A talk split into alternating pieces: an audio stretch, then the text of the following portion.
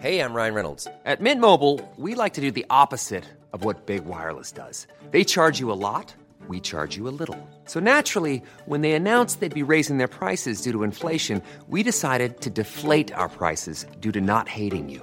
That's right. We're cutting the price of Mint Unlimited from $30 a month to just $15 a month. Give it a try at mintmobile.com slash switch. $45 upfront for three months plus taxes and fees. Promo rate for new customers for limited time. Unlimited more than 40 gigabytes per month. Slows. Full terms at mintmobile.com.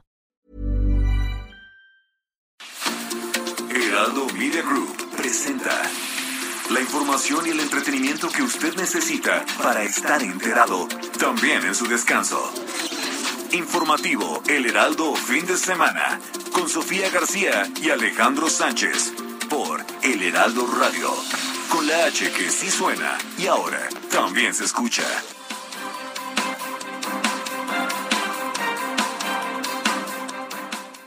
De acuerdo con el presidente en qué sentido. Me parece que eh, es importante transparentar también, eh, particularmente en ciertos personajes, vamos a decirlo así. ¿Cuánto gana un reportero? Una reportera. Bueno, ya les vi las caras. Pero hay periodistas que tienen ingresos mensuales de 35 millones de pesos. Entonces la pregunta es quién financia esos medios, cómo se financian, de dónde se tiene tantos recursos.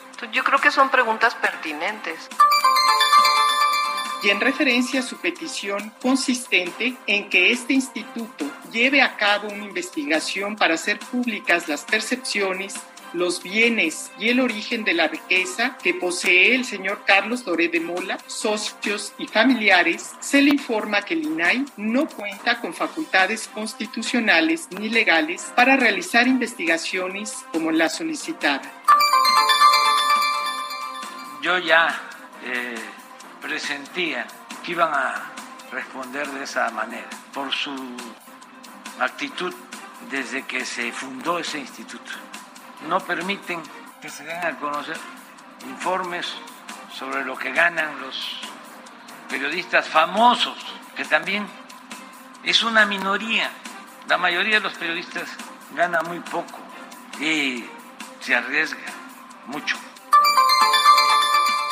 También quiero expresar contundentemente respeto a todos los medios de comunicación, a todas las comunicadoras y comunicadores. Les reiteramos en Morena nuestro respeto. No hay ningún comunicador, ninguno, ni ninguna que por sus ideas, orientaciones y opiniones puedan ser traidores a nada. Les reiteramos, les expresamos nuestro aprecio y nuestro respeto. Seguiré defendiendo a los periodistas y a cualquier mexicano de los ataques de su gobierno. Defenderé siempre el México de las libertades y los derechos humanos. Ratifico mis ideales y mi lucha de más de 30 años por la democracia y en contra de la tentación autoritaria y del pensamiento único. Lo hago además para dejarles un mejor país a mis hijos, a mis nietos y a todas las familias mexicanas. Lo hago por el presente y el futuro de mi querido México. Aquí desde Tijuana, donde enterramos a dos de nuestros colegas, Margarito Martínez y Lourdes Maldonado, en menos de una semana no dejaremos de exigir justicia porque no se mata la verdad matando periodistas. José Luis Gamboa, presente. Margarito Martínez Esquivel, presente. Lourdes Maldonado, presente. Roberto Toledo, presente. Ever López, presente.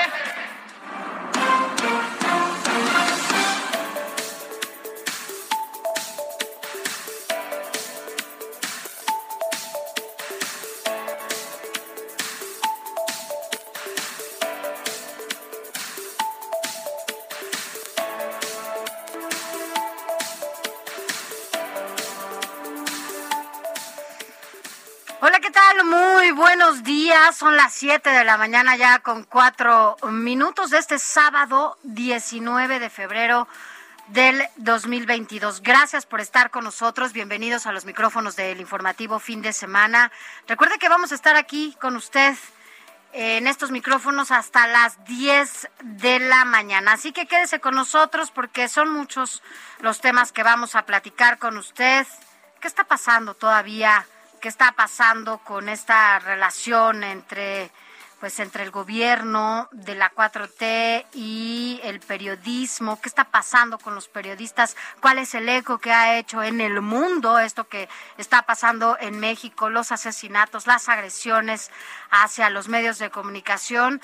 De todo esto y mucho más, por supuesto, COVID, vamos a platicar más adelante. Yo soy Sofía García y me da mucho gusto saludarlos. Alex Sánchez, ¿cómo estás? Muy buenos días. Hola, buenos días a ti y a todos los que nos escuchan a lo largo y ancho del país. La noticia no descansa y menos en este sábado 19 de febrero de 2022. Hay mucha información, no solamente nacional, sino internacional los tambores de guerra suenan allá en Ucrania.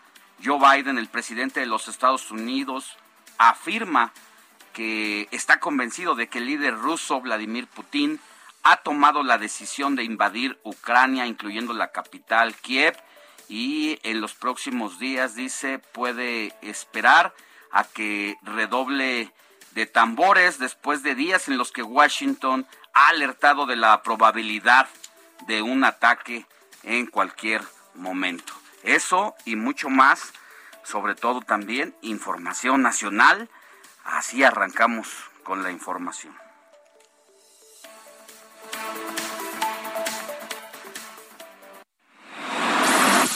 Informativo El Heraldo Fin de Semana. Lo más importante en resumen. El presidente Andrés Manuel López Obrador continuó este viernes con su enfrentamiento con los periodistas del país. Luego pues de darse a conocer la casa de su hijo José Ramón López Beltrán en Houston, Texas, e insistió en que va a seguir hablando de los medios de comunicación porque dijo es un asunto político peligroso. Esto es lo que dijo el presidente Andrés Manuel López Obrador. Compañeros que me dicen, ya no sigas hablando de lo de los medios, dale vuelta a la página. No, no, no, no, no. Es que es un asunto eh, político peligroso. ¿Qué es lo que quisieran? Que la gente eh, llegara a la conclusión de que todos somos iguales. En otra información, durante la conferencia matutina de este viernes en Ciudad Juárez, la gobernadora de Chihuahua, María Eugenia Campos, llamó al presidente López Obrador precisamente a dejar la confrontación entre sus gobiernos para que puedan dedicarse a atender los problemas de la entidad. Habla la gobernadora de Chihuahua. Licenciado Andrés Manuel López Obrador, usted es el presidente de la República y yo soy la gobernadora del estado de Chihuahua. Entre usted y yo no puede caber la confrontación, la violencia, la indolencia ni la omisión. Ni tampoco puede caber en nosotros el ruido que no nos permite escucharnos y que no nos deje atender el dolor de la ciudadanía, de nuestras familias y por supuesto de nuestros hijos. En más información, un juez de Zacatecas dejó en libertad a Rafael N., alias el fantasma, líder regional del cártel de Jalisco Nueva Generación, que fue detenido a, la semana pasada en Chihuahua y quien ordenaba colgar los cadáveres de sus víctimas en un puente del municipio zacatecano de Cuauhtémoc. A prácticamente un mes de la inauguración del Aeropuerto Internacional Felipe Ángeles, un grupo de élite de la Guardia Nacional integrado por 787 elementos será el encargado de vigilar estas instalaciones, por lo que fueron capacitados para atender emergencias e incluso atentados o amenazas terroristas. La Secretaría de Salud informó que hasta la noche de este viernes se sumaron 21 mil 449 nuevos casos de COVID-19 y 457 muertes a causa de esta enfermedad, con lo que el país llega ya a un total de 5.387.854 casos confirmados y 315.055 personas fallecidas.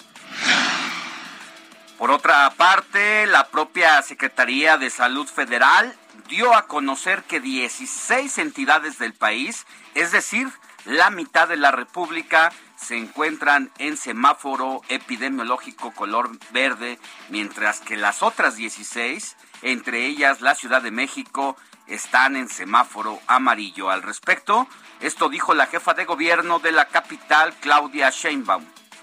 Creo que lo más importante más allá del semáforo es en este momento que todo va hacia la reducción de hospitalizaciones, de contagios y eh, que la mayoría de la población pues ya tiene su dosis de refuerzo.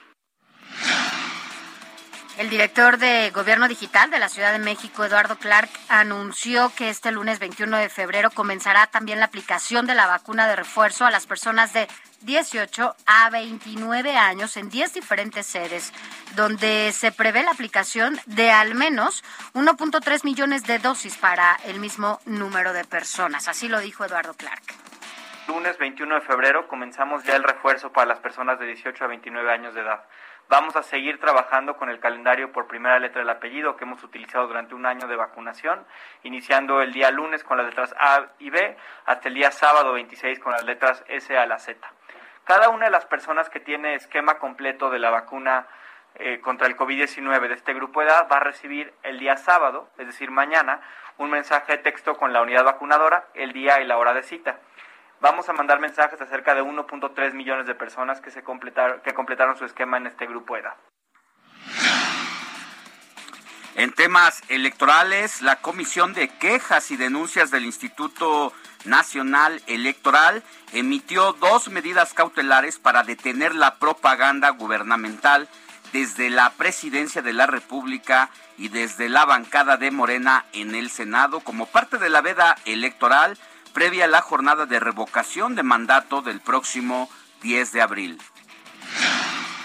Y en temas económicos, la Asociación de Productores y Empacadores Exportadores de Aguacate de México informó que los envíos de este fruto a Estados Unidos se reanudarán a partir del 21 de febrero. Esto tras los acuerdos alcanzados para salvaguardar la integridad física de los oficiales e instalaciones del Departamento de Agricultura estadounidense en territorio mexicano.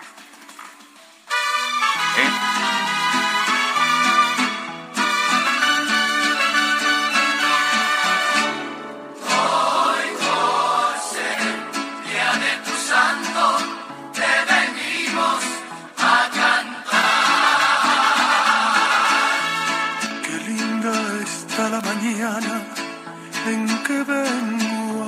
saludarte. Venimos todos con gusto.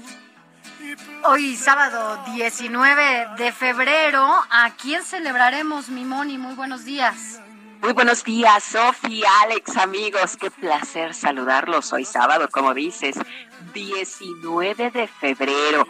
Pues le vamos a dar un abrazo a Álvaro. Hoy celebramos el santo de Álvaro de Córdoba o de Zamora.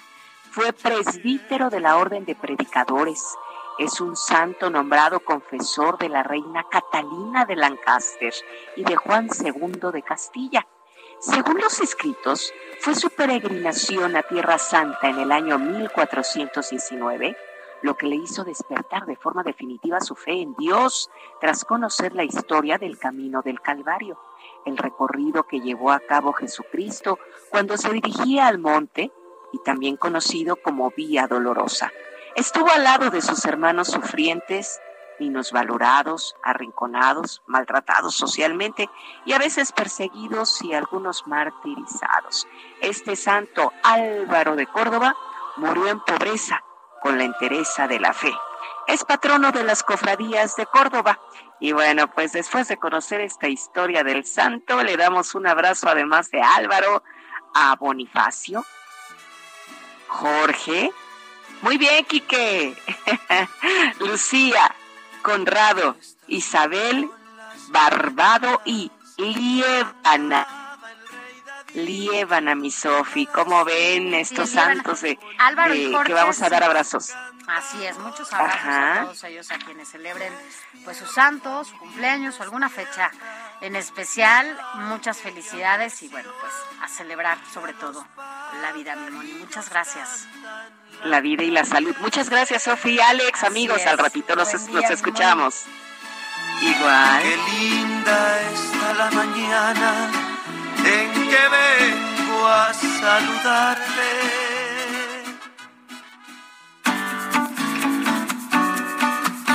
Escríbanos o mándenos un mensaje de voz al WhatsApp del informativo fin de semana 5591 63 5119.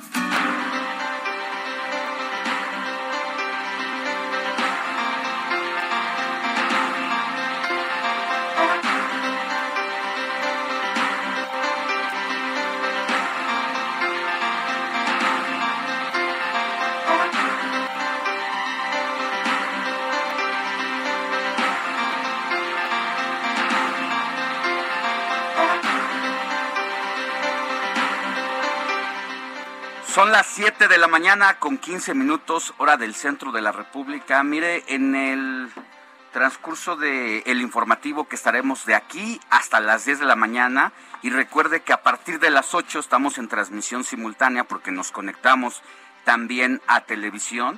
Le vamos a presentar la historia desgarradora de una niña de apenas 10 años de edad que sufrió un abuso sexual, resultó embarazada y pues la familia no quería que la niña tuviera al bebé, la llevaron ante la autoridad para que pudiera eh, interrumpir el embarazo. Interrumpir el embarazo. Y ayer en la noche definitivamente la autoridad sanitaria dijo que no puede practicarle el aborto a esta pequeñita porque el embarazo está avanzado y corre un grave riesgo de que pueda perder la vida. Entonces se ha decidido que esta menor de 10 años tenga a su bebé. Es que de verdad es desgarradora como lo dices porque se llevó a tiempo, la presentaron a tiempo, para evitar esto, para evitar poner en riesgo su vida? Y las autoridades dijeron, no. Pero bueno, quiere conocer la historia completa.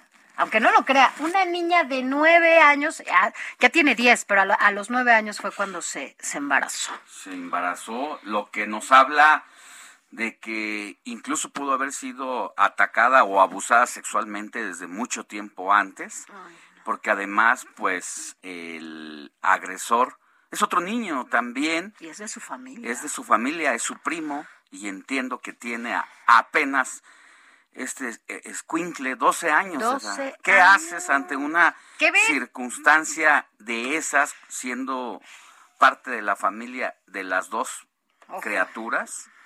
Lo que nos hace reflexionar de que a veces no podemos abandonar a los niños así ni en la familia porque todo puede pasar. No, exacto, y además un poco nos hace reflexionar y poner un alto en el camino, no solamente en ese tipo de cosas, ¿no? O sea, ¿qué estamos haciendo nosotros como sociedad para que se reproduzcan esta serie de conductas? Usted que nos escucha, ¿cómo es usted en su casa, ¿no?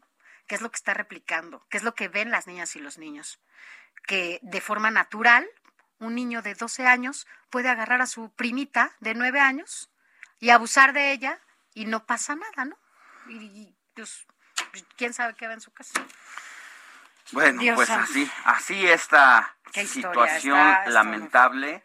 No quisiéramos estar contando este tipo de historias, pero están ahí, tampoco podemos cerrarnos de ojos para que esta experiencia pueda servirle a otras familias, lamentablemente. Que es un punto. Oye, yo también nada más quiero adelantar que entre otras cosas vamos a platicar más adelante. Y tú lo vas a decir al rato en Contra las Cuerdas, eh, así que no se lo puede perder. Esta historia o esta crónica de lo que ha sucedido con Roberto Palazuelos, ¿no? él solito se puso eh, pues qué, cómo para llamarle, la llaga, se la... La soga al la soga al cuello, porque de verdad, si quieres saber qué es lo que pasó y por qué él fue el causante de lo que decidió Movimiento Ciudadano con él allá en Quintana Roo. Bueno, tiene que escuchar al rato la, la crónica de Alex Sánchez porque le va a dar a conocer cuál la situación actual y qué está pasando en Quintana Roo, ¿no? Que esto, bueno, pues finalmente es uno de los gobiernos que va a, a cambiar el próximo 5 de junio. Una situación complicada la que estuvo viviendo Movimiento Ciudadano con este personaje, pero ya como dices, lo contaremos también más adelante. Mientras tanto, vámonos con nuestro compañero reportero Carlos Navarro, quien cubre las actividades de la Ciudad de México, porque la eh, jefa de gobierno Claudia Sheinbaum anunció que la capital va a recibir 172.8 millones de litros de agua más al día. Él tiene los detalles. Carlos, ¿cómo estás? Buenos días, Alejandra Sofía. Les saludo con gusto a ustedes al auditorio. Y como bien lo comentabas, Alex, la Ciudad de México va a recibir 172.8 millones de litros de agua más al día gracias a una serie de trabajos que se van a instrumentar.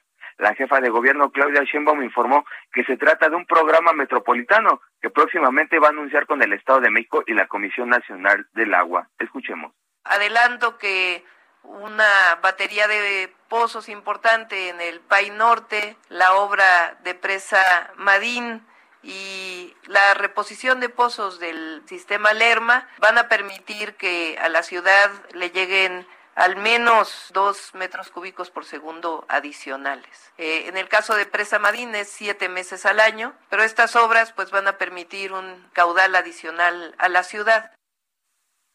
De acuerdo con información oficial, el abastecimiento de agua potable para la capital del país es de 31.2 metros cúbicos por segundo, así es que estos dos metros cúbicos por segundo adicionales le van a caer y muy bien a la Ciudad de México. Y es que ayer la jefa de gobierno inició en Iztapalapa la gira que hará por las 16 alcaldías de la ciudad para recibir y atender el abasto de agua potable y el drenaje. Es por ello que en el Pilares Valle de las Luces se llevó a cabo una sesión en presencia de la mandataria, eh, eh, la alcaldesa de Iztapalapa, Clara Brugada, y el director del SACMEX, Rafael Carmona. Claudia Sheinbaum me explicó el objetivo de esta gira. Escuchemos. Iniciamos con esta gira por las 16 alcaldías de la Ciudad de México, en donde en principio estamos atendiendo estas mesas de trabajo, gabinete de agua y saneamiento en la Ciudad de México.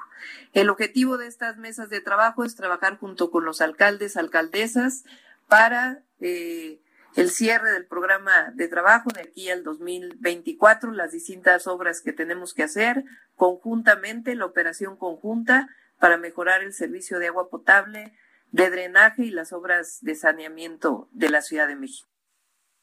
Así como en meses pasados se llevó a cabo una gira para instalar el Gabinete de Seguridad y Justicia, ahora le ponen atención al tema de agua y saneamiento y estará visitando las 16 alcaldías de la Ciudad de México. Incluso hoy le toca el turno a Escapuzalco, alcaldía que en los últimos meses, bueno, años, se ha agravado la falta del abasto de agua potable. Alejandro Sofía, la información que les tengo.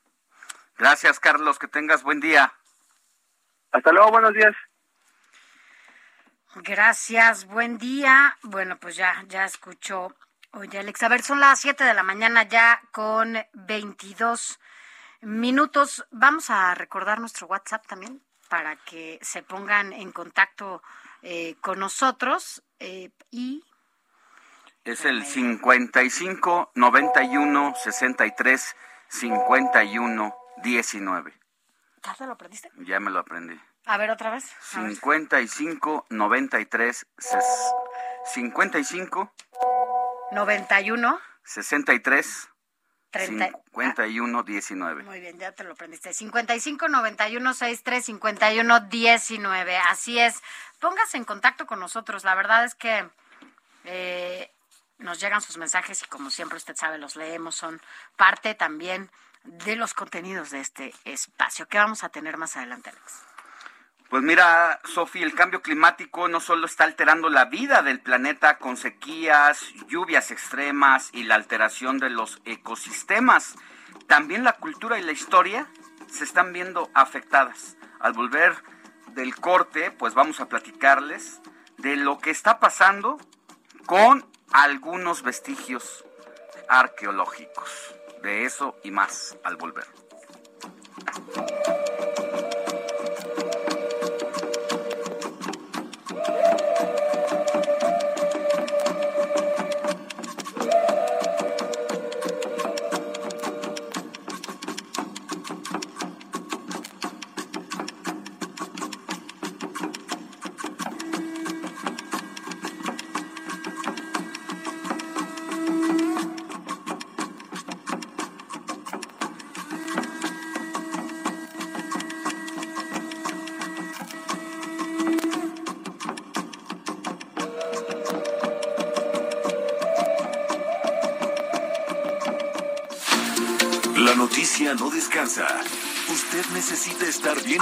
También el fin de semana. Esto es Informativo El Heraldo Fin de Semana.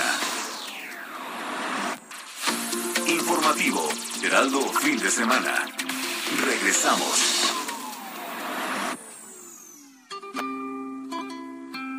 El 19 de febrero de 1913, el gobernador de Coahuila, Venustiano Carranza, dictó un decreto por el que ordenaba la organización del ejército encargado de sostener el orden constitucional de la República, quebrantado por el cuartelazo de Victoriano Huerta contra el gobierno democrático de Francisco y Madero. En conmemoración de ese hecho, en 1950 se instituyó el día 19 de febrero como Día del Ejército Nacional, el cual es la institución conformada por las fuerzas militares terrestres y aéreas encargadas de salvaguardar la soberanía del Estado mexicano y la paz nacional, pero desde 1969 ha ampliado sus responsabilidades al auxilio de la población civil en casos de desastres naturales.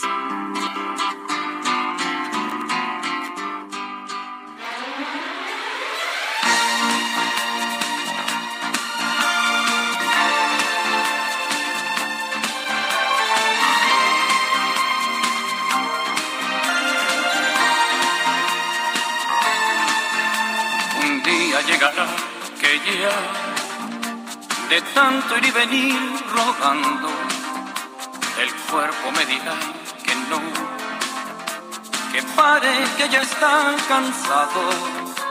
Un día llegará quizá que tenga que pagar muy caro por no saber decir que no. Al ansia de llegar más alto y en todo lo dio por triunfar, dejando su vida al pasar, hecha pedazos.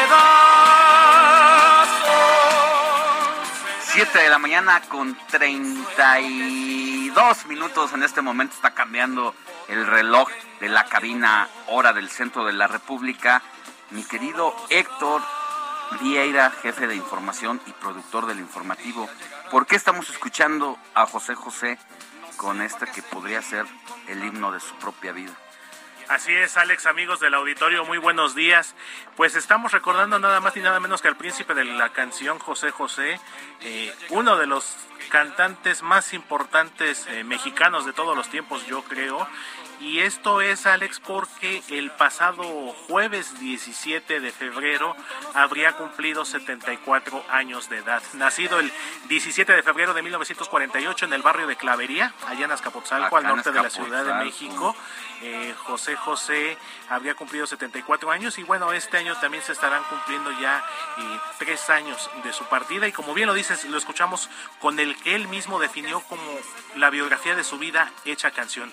Este tema titulado Seré, que forma parte de su disco Promesas de 1984 y que además fue el tema principal de la banda sonora de su película Gavilano Paloma, que también es la biografía de José José hecha, plasmada en el, en el cine y que se estrenó en 1985. Ya, y que de hecho, eh, si no me falla la memoria, es una, o sería la canción, la última que cantó ya cuando andaba un poco mal de la voz y que decidió retirarse ya, bajarse de los escenarios porque era imposible ya él que con todo el dolor de su corazón pues tenía que dejarlo, pero era imposible que pudiera seguir cantando porque bueno, terminó con la voz hecha pedazos que incluso le costaba trabajo hasta hablar ya. Así es, mi querido Alex, sobre todo porque a lo largo de su vida también tuvo algunos padecimientos que incluso pusieron en riesgo su propia vida. Una neumonía a mediados de la década de los 70 en la que también estuvo a punto de, morir. Eh, si a eso le sumamos, desafortunadamente, pues sí, como lo dices, excesos, alcohol, algunas otras drogas, el uso excesivo de cortisona para aminorar algunas molestias y sobre todo para soportar la carga de trabajo. No olvidemos que él se presentaba por meses consecutivos en el centro de espectáculos El Patio, allá en la calle de Atenas, a un lado de gobernación. Y que bueno, era una, un ritmo de vida demasiado fuerte, demasiado intenso y pues ese uso de cortisona precisamente para mantenerlo a flote, pues también a la larga le fue pasando la factura. No, la verdad es que si ahora te enfermas y te quieren inyectar, aunque sea una vez cortisona, eh, yo hago todo por evitarlo, porque tiene consecuencias para la salud eh, muy graves. Exactamente, Alexis, sobre todo porque este tipo de sustancia, eh, una vez que se aplique, debe de pasar un determinado tiempo, no es, como una inyección de bedoyecta, de otra mm, cosa, de que una diaria, una cada tercer día, no, no tu, tu cuerpo recibe la cortisona y deben de pasar, de hecho, tengo entendido que seis meses por lo menos entre una dosis y otra para que el cuerpo la pueda eliminar y por lo consiguiente no haya reacciones secundarias. Pues aquí está, escuchando, aquí estamos escuchando a José José, que me decías también era el del mismo día exactamente que Vicente Fernández. Así es, mi querido Alex, coincide dos de las grandes leyendas de la música de este país, Vicente Fernández y José José, ambos el 17 de febrero, eh, Vicente Fernández de 1940 y José José de 1948, es decir, ocho años de diferencia entre estas dos leyendas de la música. Pues ahí están dos grandes que pues, marcaron una etapa de la vida musical, cultural de este país.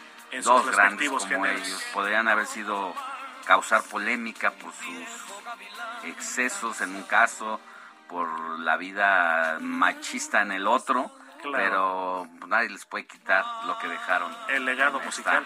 ahí va a perdurar por siempre. En estas páginas de la historia musical. Gracias, Héctor Vieira. A ti, mi querido Alex, abrazo fuerte a todos.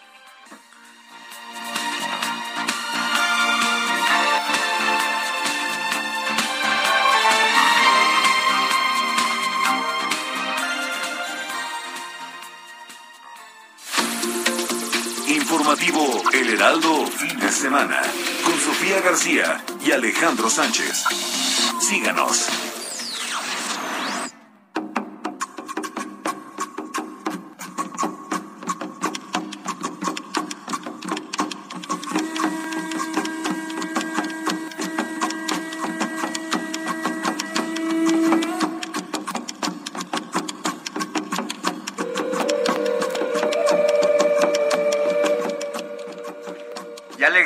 Cantaba esta nota antes de irnos a corte como el cambio climático no solo está alterando la vida del planeta con sequías, lluvias extremas y la alteración de los ecosistemas, sino que también la cultura y la historia se están viendo afectadas.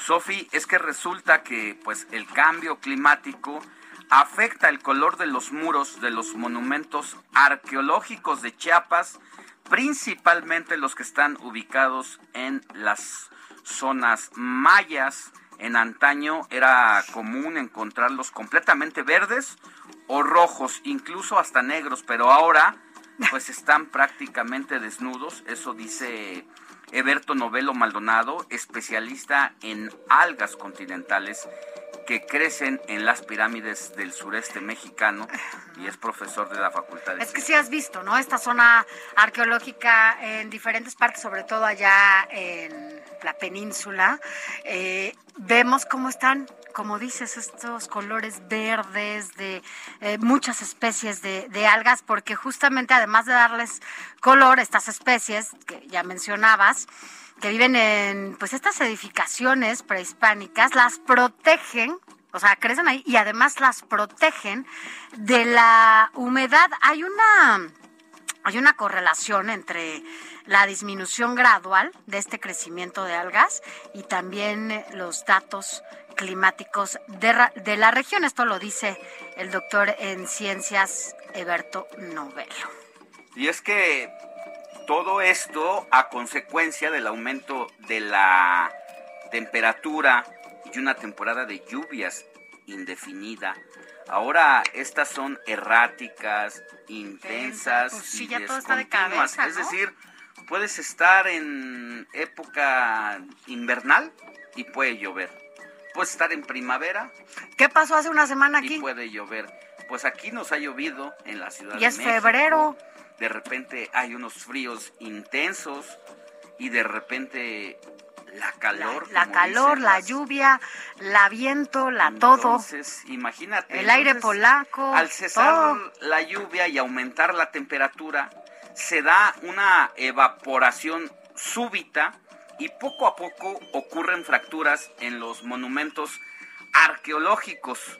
Las juntas de las rocas, sobre todo de estuco, son atacadas directamente por el intemperismo climático. Pues así, así las cosas con esto y por eso un poco lo que le queremos decir es que básicamente el cambio climático está afectando de tal forma que incluso estos monumentos y estas zonas arqueológicas que estaban pues con colores naturales como los emitidos por las algas, pues finalmente se los está comiendo el sol, el, frío, el viento y todo esto provocado porque el planeta pues ha sido realmente lastimado. Pero bueno, vámonos a más información. Raimundo Sánchez, Periscopio.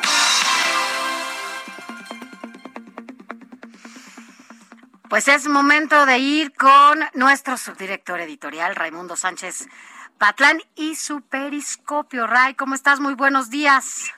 Porque traes el tema de temas. Pues bueno, el tema eh, del diamante negro se confirmó lo que pues desde el 10 de eh, febrero pasado eh, planteé, eh, se planteó el periscopio del Heraldo de México en donde pues desde ese día se pues adelantó que Roberto Palazuelos este actor que pues tiene un personaje ahí de mi rey que que domina prácticamente toda su vida pues quedó fuera de la candidatura del Movimiento Ciudadano al gobierno de Quintana Roo y fuera de cualquier candidatura porque ya no, bueno, recordemos que, que primero perdió la del PRD, Morena no lo quiso y ahora Movimiento Ciudadano le dice que no. Y bueno, pues la salida más decorosa que se encontró para él y que se mencionó desde ese momento fue que él mismo dimitiera. Eh, lo hizo antes de que pues la Comisión Nacional de Elecciones del partido eh, que dirige Dante Delgado, eh, pues le dijera no a su candidatura. Y bueno, esto es consecuencia de qué? Pues de una lengua muy larga del actor y de un pasado ahí, pues este, eh, pues de excesos, digamos, eh, que ha tenido el actor.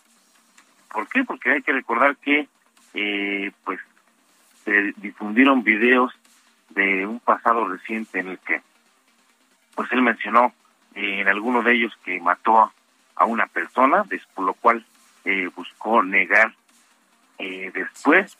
eh, también en plena conferencia de prensa con medios hace pues, prácticamente unos días dijo que iba a ajustar cuentas con sus detractores de llegar a ser gobernador de Quintana Roo, lo cual también generó un escándalo y esta pues era pues ya prácticamente lo que pasó ayer, eh, pues una crónica ya muy anunciada porque él mismo desde la semana pasada reconoció que ya sus escándalos pues lo tenían con un pie y medio fuera de la candidatura, ayer se confirmó pues que ya eran los dos pies y pues se va el senador José Luis Pech eh, a la candidatura del Movimiento Ciudadano en relevo de, de Roberto Parasolos. José Luis Pech, pues es senador de Morena, y bueno, le están ofreciendo la candidatura.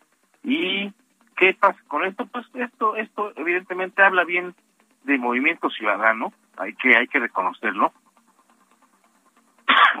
Perdón, porque sí hizo caso eh, pues de las voces que advirtieron que este tipo de personajes pues no podría tener eh, un cargo de pues de esta de este calibre como un gobierno una gobernatura o una candidatura a una gobernatura. Y Movimiento Ciudadano escuchó estas voces que incluso llegaron desde el propio partido con la senadora Patricia Mercado, por ejemplo, eh, que decía que pues el discurso y la forma de comportarse de este personaje pues no, no checaba con las con lo que me había defendido Movimiento Ciudadano eh, y bueno pues el partido de Dante Delgado eh, decide eh, bajarlo el Cervantes perdón eh, esto se da en una plática que tuvieron el jueves Dante Delgado y el propio Palazuelos en donde pues ya se le planteó y se sinceraron y Dante Delgado pues le plantea que que no. Pues que nadie está a gusto en su candidatura en el Movimiento Ciudadano y Roberto Palazuelos dice bueno pues nadie está a gusto yo me hago a un lado lo cual este pues hizo ayer y aquí en la noche ya dio a conocer el comunicado oficial en donde se deslinda aunque adelantó y esto lo pueden leer hoy en las páginas del Heraldo de México eh, que va a buscar ser gobernador por la vía independiente para el proceso electoral, eh, pues un proceso electoral más adelante, eh, es decir, no en este, sino en el que sigue.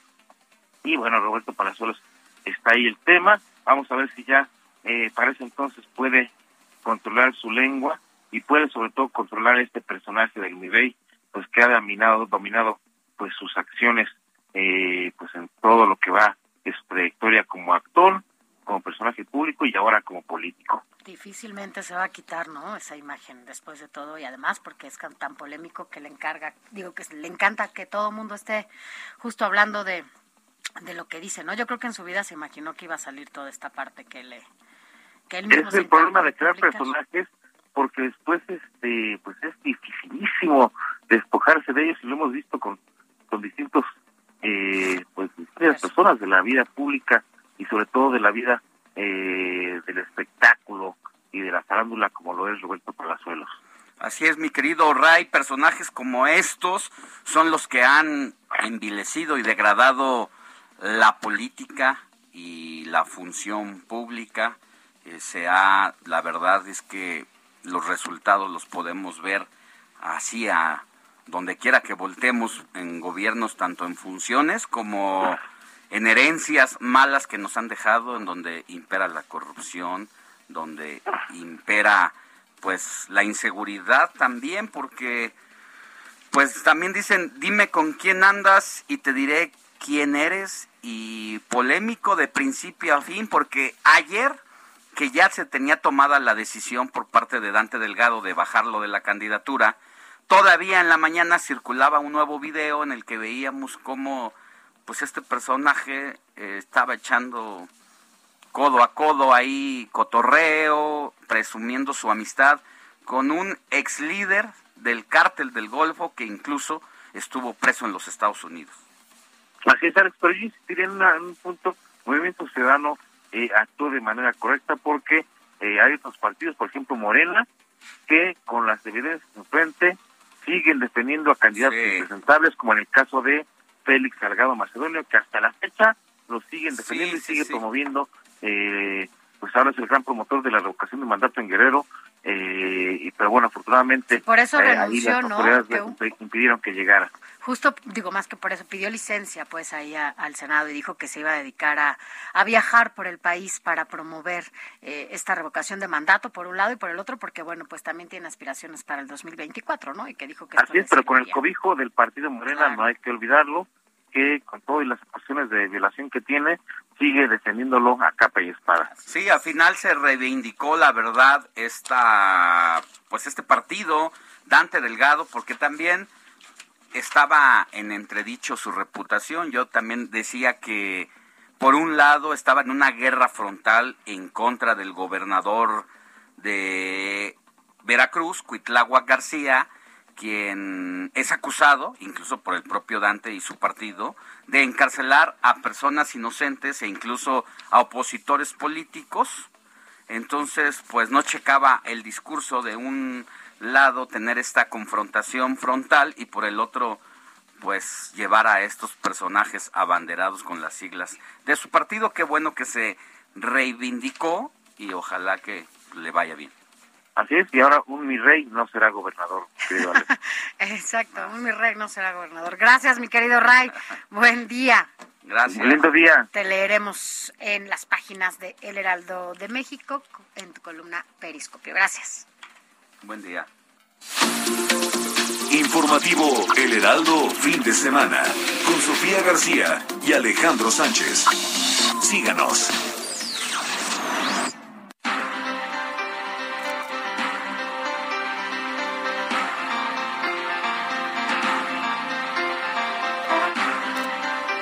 Siete de la mañana ya con 49 minutos, hora del centro del país. Gracias por continuar con nosotros. Mire, vámonos a más información porque el presidente de la Junta de Coordinación Política, pero en el Senado, el morenista Ricardo Monreal, pues dijo que son inadmisibles estas declaraciones que hizo el senador republicano Ted Cruz eh, allá, obvio, en Estados Unidos en donde calificó al presidente López Obrador como un peligro para la seguridad nacional en Estados Unidos. Pero, eh, ¿de qué se trata? Cuéntanos tú, Iván Saldaña. Muy buenos días.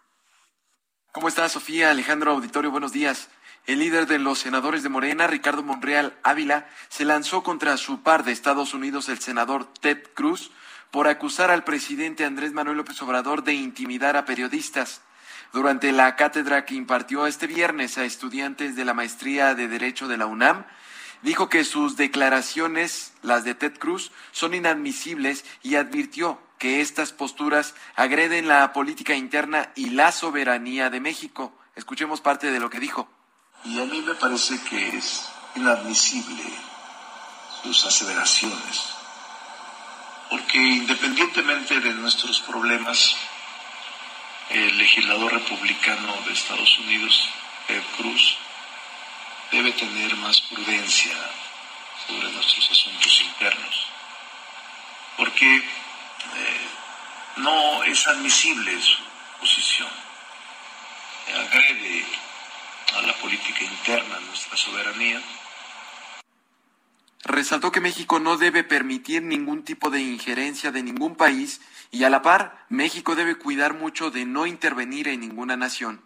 Recomendó al senador estadounidense canalizar sus energías en otro asunto.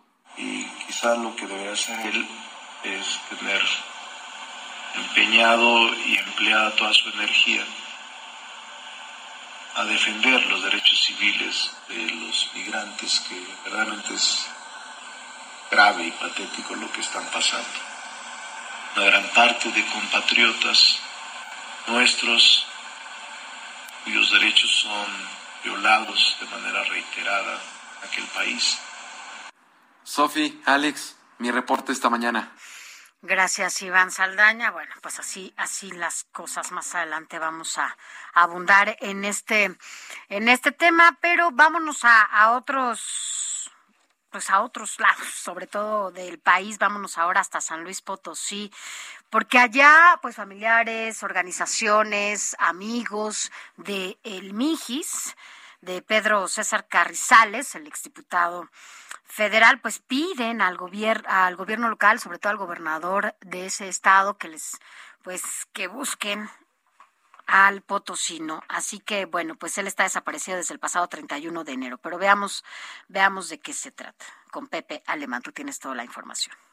¿Qué tal, Sofía Alejandro, para informar al auditorio que mediante una carta, amigos, familiares y organizaciones de la sociedad civil exigieron al gobernador del estado, José Ricardo Gallardo Cardona, y a la titular de la Comisión Nacional de Derechos Humanos, María del Rosario Piedra Ibarra, la aparición con vida del exdiputado local Pedro César El Mijis Carrizales Becerra, desaparecido hace 19 días entre Coahuila y Nuevo León.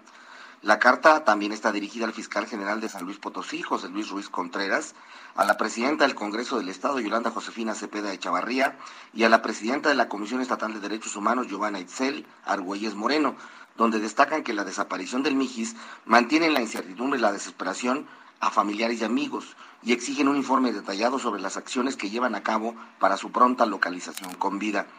Los firmantes, entre los que están Stephanie Elizabeth Carrizales Palacio, sobrina del Mijis, así como exdiputadas y exdiputados de la anterior legislatura de la que formó parte Carrizales Becerra, manifiestan su rechazo a seguir viviendo en un mundo en donde se normaliza la violencia, la impunidad, la discriminación y el racismo, por lo que expresan su negativa a vivir en un mundo lleno de violencias para sus hijas e hijos y llaman a las autoridades a cumplir con los tratados internacionales en materia de derechos humanos y ser garantes de la Constitución mexicana.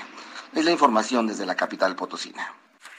Gracias, Pepe. Muy buenos días. Eh, bueno, nosotros estamos casi a punto de irnos a un corte comercial. Recuerde que a partir de las 8 de la mañana nos enlazamos de manera simultánea vía televisión y todas las frecuencias del Heraldo de México. Gracias de verdad a todos ustedes por escribirnos. También le vamos a recordar nuestro nuestro WhatsApp 5591635119. Póngase en contacto con nosotros. Estamos a punto de irnos a una pausa. Recuerde, a las 8 de la mañana nos sincronizamos en, la, en radio y televisión. Gracias.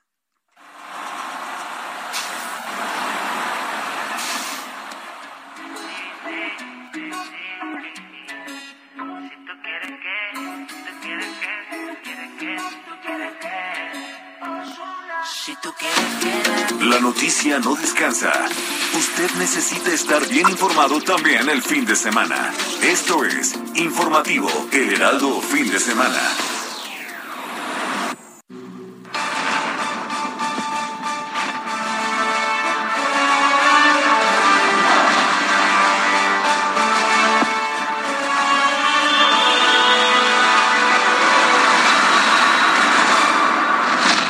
19 de febrero del 2022. Son las 8 de la mañana y comenzamos con el informativo de fin de semana.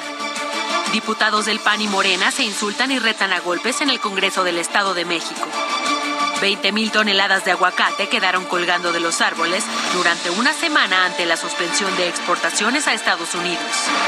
Y en Ruta 2022, frente a la polémica por su perfil, Roberto Palazuelos se baja de la precandidatura de Movimiento Ciudadano rumbo al gobierno de Quintana Roo y anuncia que buscará la candidatura independiente. Te presentaremos la historia de una menor de edad que fue violada por un familiar y le han negado la realización de un aborto pese a tener una orden legal. Esto es informativo de fin de semana con Sofía García y Alejandro Sánchez.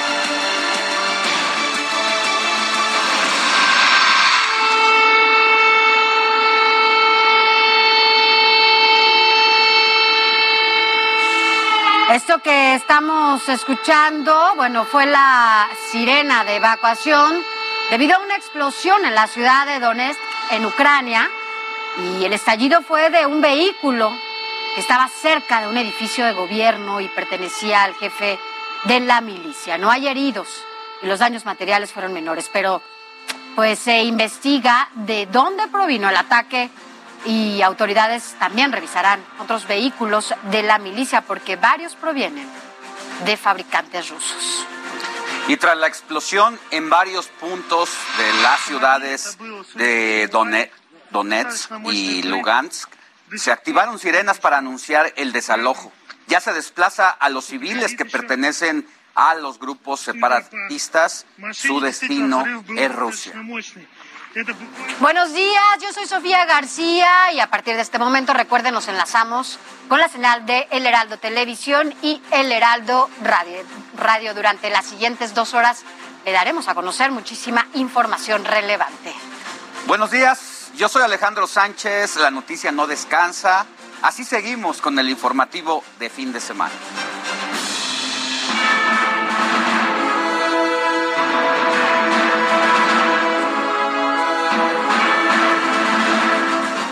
Mire, luego de que las sirenas de evacuación sonaran, los eh, primeros en ser desalojados fueron 225 niños que vivían en un orfanato. Un convoy pues los llevaba hasta la frontera con Rusia.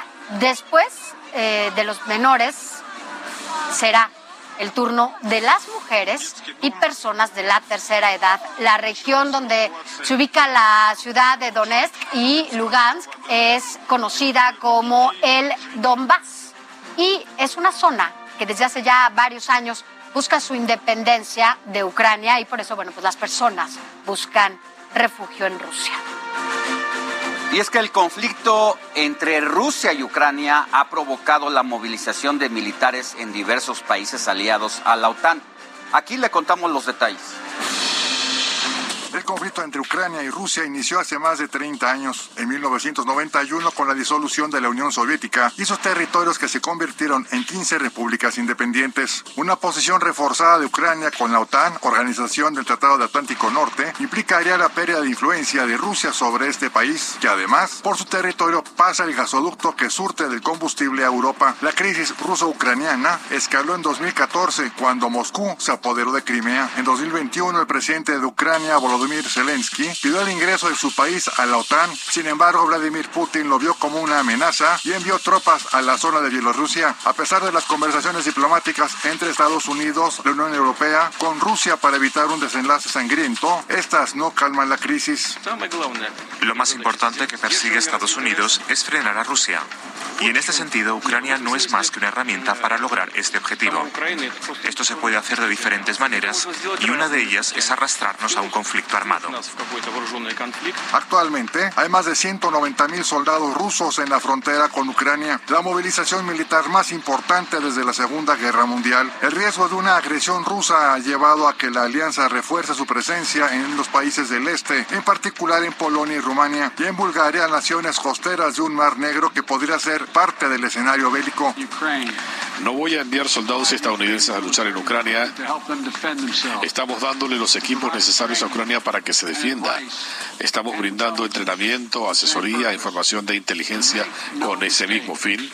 Y que quede claro, Estados Unidos va a defender cada pulgada del territorio de la OTAN con toda la fortaleza de Estados Unidos. Pero Estados Unidos aumentó su presencia militar en Polonia, aliado de la OTAN, hasta unos 10.000 efectivos, tras haber desplegado temporalmente unos 4.700 soldados adicionales. Alemania e Italia enviaron aviones de combate a Rumania y España, a Bulgaria. Los roces aéreos entre la OTAN y Rusia son constantes en los países bálticos. El anuncio de repliegue militar de Rusia en la frontera con Ucrania, anunciado por el Kremlin, no generó confianza entre los líderes europeos. Aviones estadounidenses, británicos y noruegos han interceptado varias naves rusas y un avión de abastecimiento de combustible en pleno vuelo a bombarderos rusos. La Cancillería mexicana trasladó a 32 de las 98 familias mexicanas que estaban en Kiev, capital de Ucrania. Líderes mundiales se reúnen este fin de semana en Alemania en la Conferencia de Seguridad de Múnich que trata la situación en Ucrania, entre ellos el presidente ucraniano Volodymyr Zelensky, la vicepresidenta de Estados Unidos Kamala Harris y el secretario general de la OTAN Jens Stoltenberg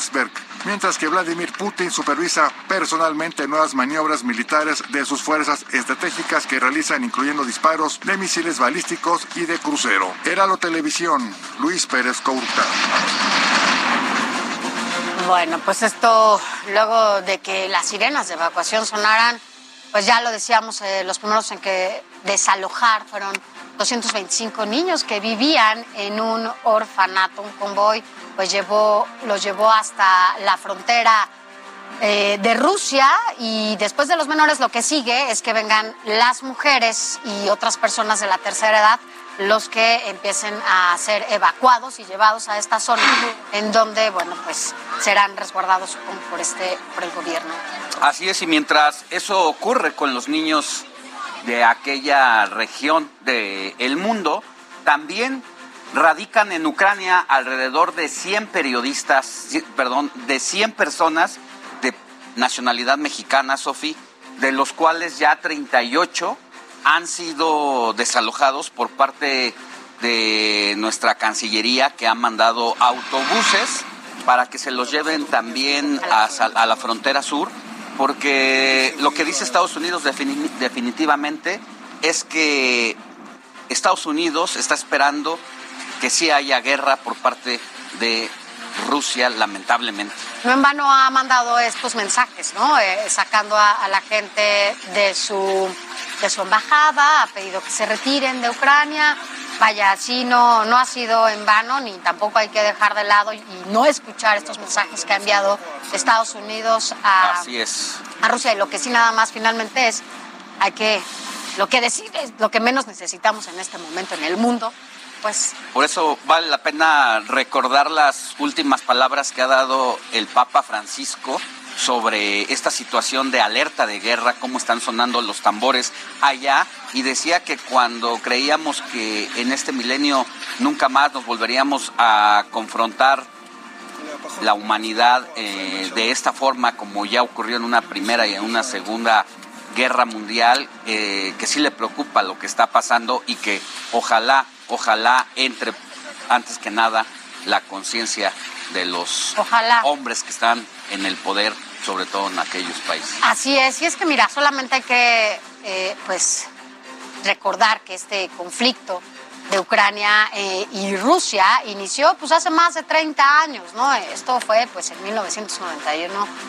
con esta disolución que se lleva a cabo en, en, estos, en esta región, ¿no? Así es, pues así las cosas, hay que estar muy pendientes de lo que pase allá porque la situación de Ucrania pues es, es complicada, su presidente actual es Volodymyr Zelensky, y se desempeña en este cargo desde el 20 de mayo de 2019. Su capital es Kiev. El país tiene una superficie de 603.548 kilómetros cuadrados con una población de 44.13 millones de habitantes. Está situado en Europa Oriental, a la costa del Mar Negro y su moneda es la gripna. Así es, y bueno, pues ahora veamos el ABC, o sea, de Rusia. Eh, Vladimir Putin es el presidente desde 2012.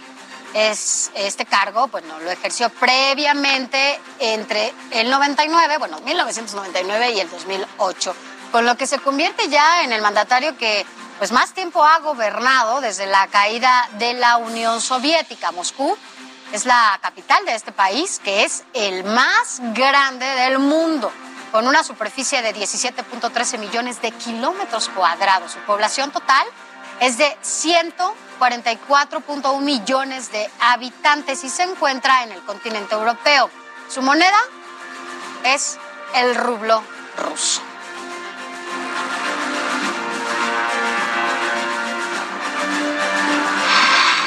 Nuestro gremio está muy lastimado.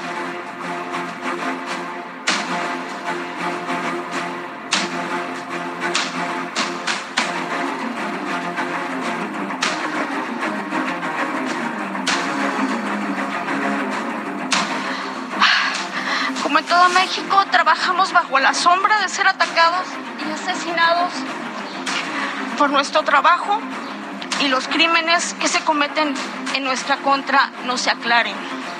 Aquí desde Tijuana, donde enterramos a dos de nuestros colegas, Margarito Martínez y Lourdes Maldonado, en menos de una semana no dejaremos de exigir justicia porque no se mata la verdad matando periodistas.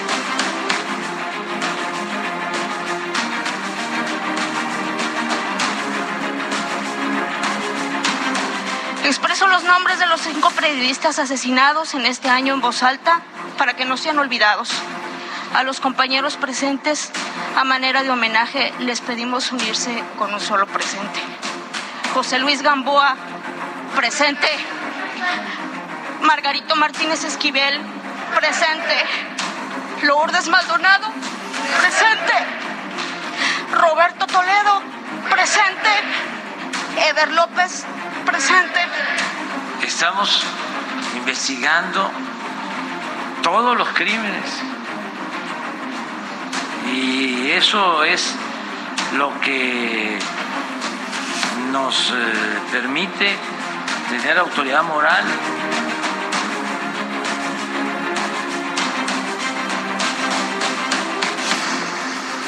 Y en muchas zonas de México la violencia les pega a los periodistas casi como una sombra. Por eso lo que pasó en Tijuana durante la mañanera que se llevó a cabo esta semana es muy importante. Las y los reporteros encararon al presidente, la colega Sonia de Anda, pasó lista a los cinco periodistas asesinados en lo que va de este año. Los compañeros gritaron presente, con cada nombre gritaron presente como un acto para exigir justicia como una acción para construir memoria, lo hicieron contra el olvido, porque en este país nunca se sabe cuál será el siguiente periodista acallado a balazo.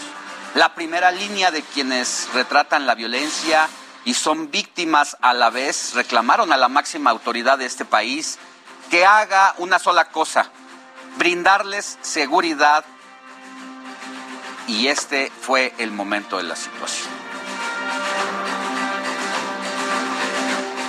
Bueno, y en más temas eh, de la violencia contra periodistas, legisladores de Estados Unidos criticaron las agresiones contra comunicadores en México. El senador republicano de Texas, Ted Cruz, em, dijo que el presidente López Obrador parece que quiere agravar aún más el problema en vez de solucionar.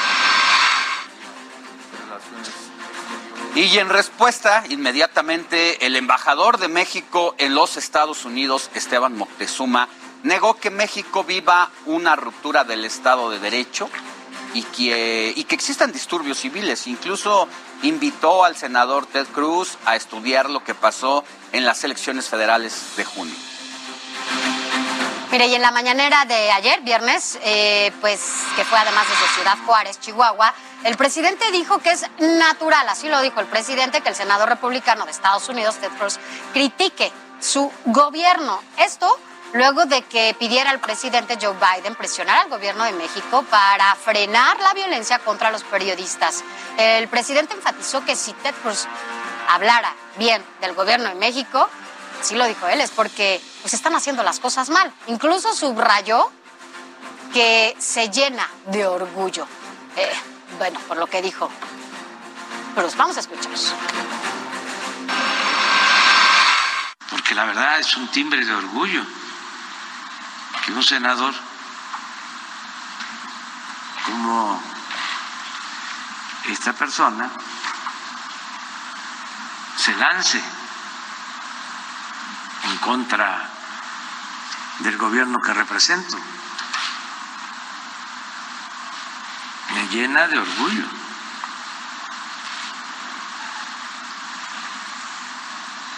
Por lo que él representa, o sea, por lo que representamos.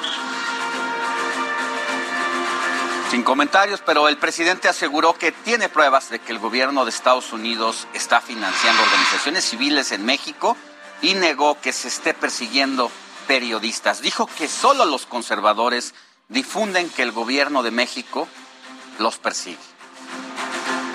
Bueno, además el presidente volvió a criticar a los que llama periodistas famosos, así les dice. Él insiste en que, bueno, están al servicio de la mafia, del poder, quiere eh, que revelen cuánto ganan por criticar su gobierno y celebró que todo esto se está dando de manera pacífica al presidente que ha sido bueno pues cuestionado y sobre todo observado por eh, pues cuestiones como la casa donde vive o vivía su hijo, está la famosa y llamada Casa Gris. Ha sido cuestionado por esto. Esto no le ha gustado al presidente y por ende, bueno, pues ahora él cuestiona a los periodistas que han dado a conocer esta información y ahora quiere que se dé a conocer cuánto ganan eh, los periodistas. Los periodistas pues finalmente no están ejerciendo un recurso público, no están dentro del gobierno, no tendrían por qué dar a conocer, son personas totalmente privadas, somos totalmente ajenas a esto y no tendríamos por qué estar en ese... En Definitivamente, el presidente sabe lo que hace,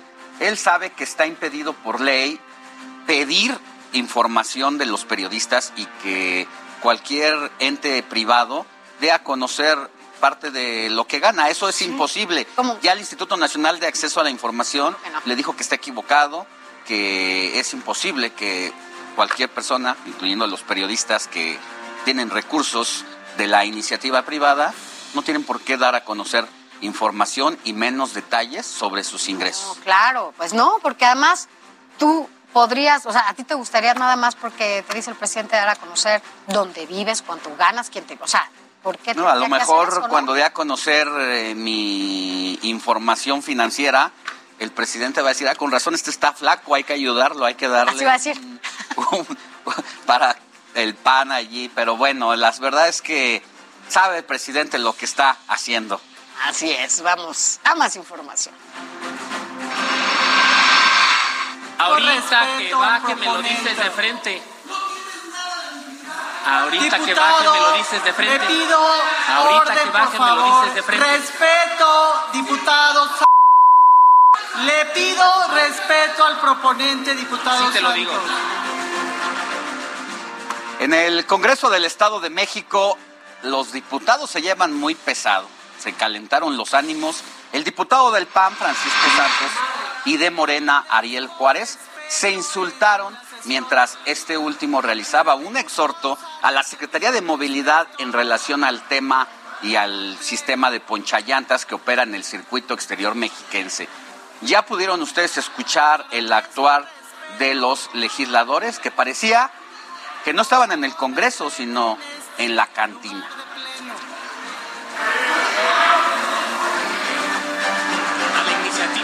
Bueno, cambiemos de tema porque, bueno, pues es momento ya de un momento amable, ¿verdad? De ir a la agenda cultural con Melissa Moreno.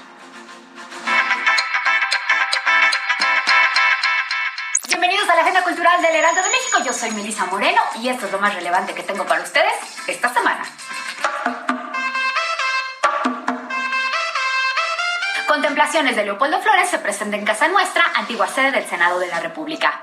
Flores fue creador de obras monumentales que dan identidad al territorio del Estado de México, como el Cosmo Vitral, el mural a la atmósfera del Cerro Cuautepec de la Universidad Autónoma del Estado de México, el mural Periplo Plástico en el Museo de Arte Moderno, por mencionar solo algunas. Pero también es autor de impactantes pinturas como las que integran esta exposición, como la serie Los Cristos, que surge de un estudio social que Flores hace ante un símbolo que plasma la crueldad y la crudeza. Esta muestra está conformada por 29 obras y puede visitarse hasta mayo próximo.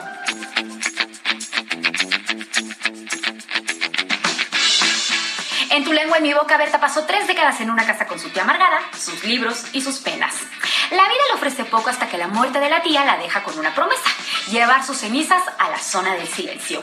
De la Ciudad de México al desierto de Coahuila y de regreso, esta es una novela de generaciones de mujeres que encuentran en la literatura la rebeldía para escapar de la violencia y el desasiego.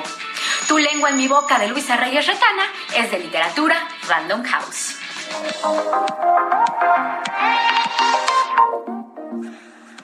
Damián y Carol es una obra de suspenso que cuenta la historia de dos hermanas que planean asesinar a sus padres. Ellas arman un elaborado plan para librarse de ellos, pero pronto este comienza a fallar. Pero también esta puesta en escena es una historia de amor. La historia de un amor perverso. Es una investigación en la oscuridad del amor filial. El amor al espejo del otro. El otro más cercano a mí mismo. ¿Hasta dónde será cada una capaz de llegar con tal de quedarse al lado de su hermana? ¿Qué sacrificios están dispuestas a hacer? Damián y Carola se presentan los martes hasta el 26 de abril en el Foro La Gruta del Centro Cultural Helénico. Un día mis papás ya no van a estar, Carola. Se van a morir. ¿Se van a morir? Se van a morir. Todos los papás se mueren cuando cumplen 100 años o más. Entonces solo vamos a quedar tú y yo. Por eso tenemos que estar juntas, ¿entiendes? Esta fue la Agenda Cultural del Heraldo de México. No olvides seguirnos en nuestras redes sociales y compartir. Yo soy Melisa Moreno y me encuentras en arroba melisototota. Hasta la siguiente. Bueno, ya tiene opciones para, para esta semana y este fin de semana, sobre todo. Mire, vamos a hablar de otros temas. ¿Usted conoce el síndrome del impostor? Bueno, eso quiere decir que gracias al encierro durante esta pandemia, bueno, pues el síndrome se ha hecho cada vez más conocido y sobre todo afectado al 70% de la población de todo el mundo. Este padecimiento resulta que hace creer a las personas que todos sus logros fueron gracias a la suerte, imagine usted, no a sus habilidades, o por ayuda de alguien más, eh, determinando su trabajo y su esfuerzo, capacidad para conseguir sus metas, lo que impide que disfruten, evidentemente, pues los éxitos y lo alcanzado de acuerdo con la Facultad de Medicina de la UNAM. Así que usted tiene que, pues tiene que creérsela, no es a nadie más, sino justamente al esfuerzo que incluso en una de esas, también gracias al encierro, pues se ha detonado y ha entendido que tiene justamente otras posibilidades, otras fortalezas, otras habilidades, ¿no? Los síntomas del, eh, del síndrome del impostor, mire, son ansiedad, inseguridad, depresión y tristeza, que además afectan su desempeño laboral o académico y pues viven con temor de que alguien los acuse de fraude o engaño para conseguir sus logros porque experimentan mucha culpa, provocando que, bueno, pues incluso se sientan impostores.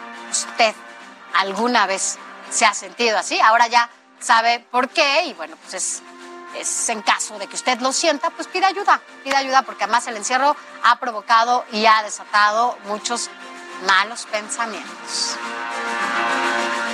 Y sabemos, cambiando de tema, que en Australia es común escuchar que sus habitantes se encuentran desde un canguro en la calle hasta una araña de gran tamaño dentro de su casa y sin que se reporten accidentes graves. Desgraciadamente, después de casi 60 años, un tiburón blanco mató a una persona.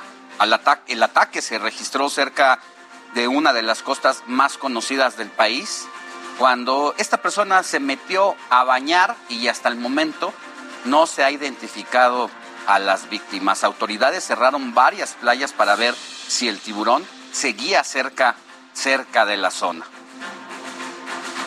Bueno, hay que recordar nuestro número de WhatsApp para que se ponga en contacto con nosotros. Escríbanos al 55 91 63 5119. 55 91 63 5119.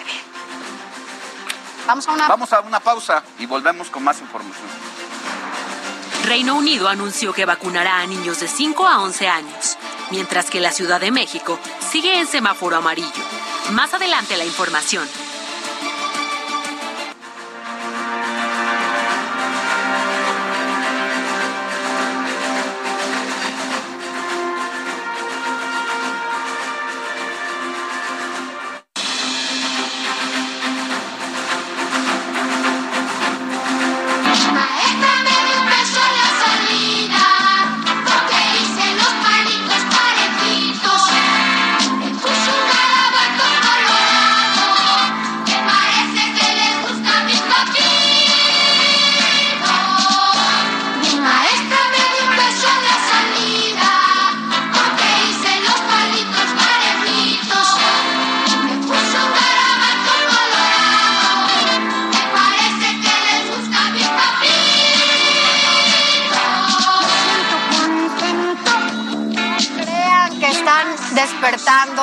Y que está recordando esos viejos tiempos, que volvió a la pantalla Chabelo. ¿Te acuerdas los domingos? Prendías a las 7 de la mañana, porque por alguna razón todos los niños, cuando somos niños, pues nos paramos tarde. El, el reloj biológico, ¿no? De toda la semana te paras temprano. Además, casi, casi de 30 años, a Chabelo. Casi 30 años de transmisiones ininterrumpidas que junto con Siempre en Domingo de Raúl Velasco, pues más o menos... Fueron los programas que más duraron, claro. Y de esta forma, pues es que estamos escuchando... ¿Pero por qué? Estamos...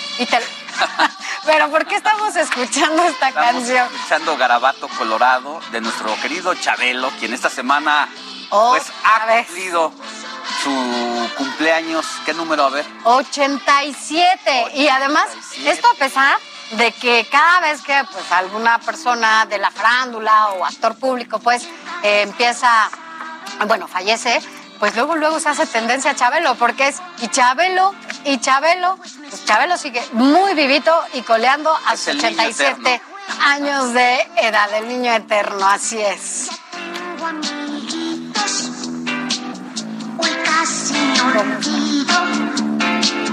Te quiero, hermanito.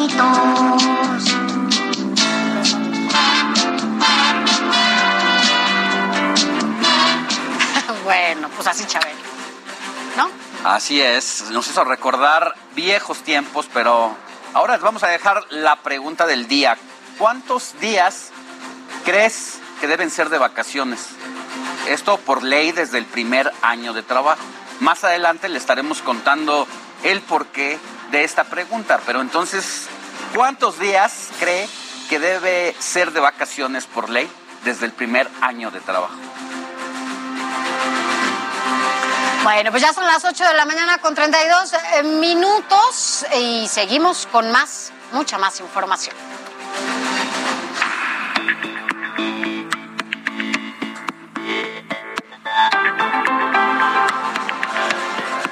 Mire, Reino Unido sí vacunará a los niños de 5 a 11 años.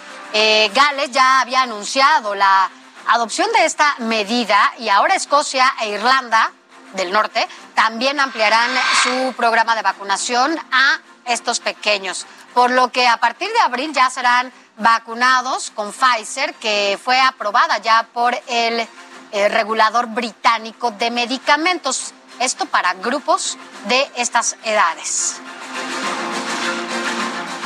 En tanto, en México, la Red por los Derechos de la Infancia hizo un llamado al presidente López Obrador y a las autoridades de salud sobre la vacunación a menores. En este escrito hace énfasis en que el gobierno federal sigue sin contemplar a los niños y niñas en la Estrategia Nacional de Vacunación, incluso que no planea comprar vacunas para ellos. Esto a pesar de que la Secretaría de Salud ha declarado un incremento en contagios y en defunciones en el rango de 0 a 17 años. Sin embargo, la negativa para la vacunación de niñas y niños de entre 5 a 12 años continúa. Redim considera que el gobierno no puede violentar el derecho a los niños a proteger su salud.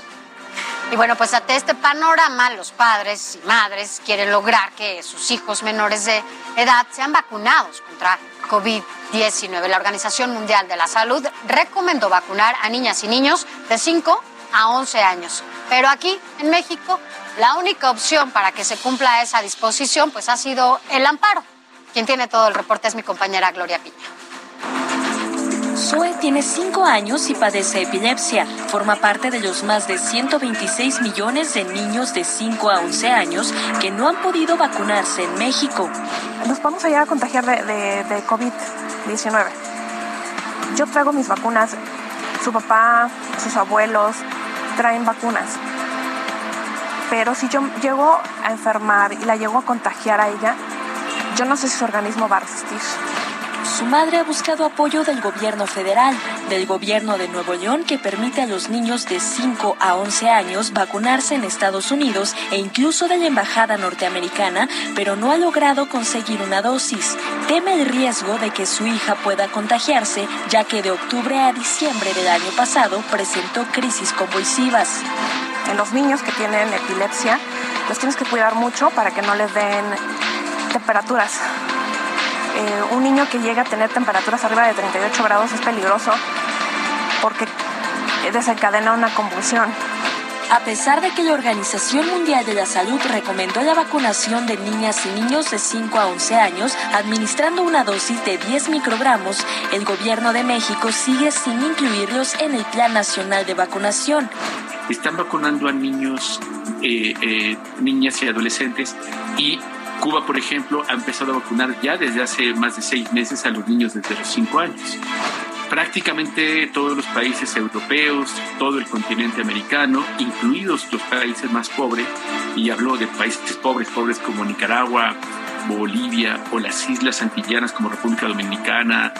Esto contrasta con otros países que ya les aplicaron el biológico contra COVID-19.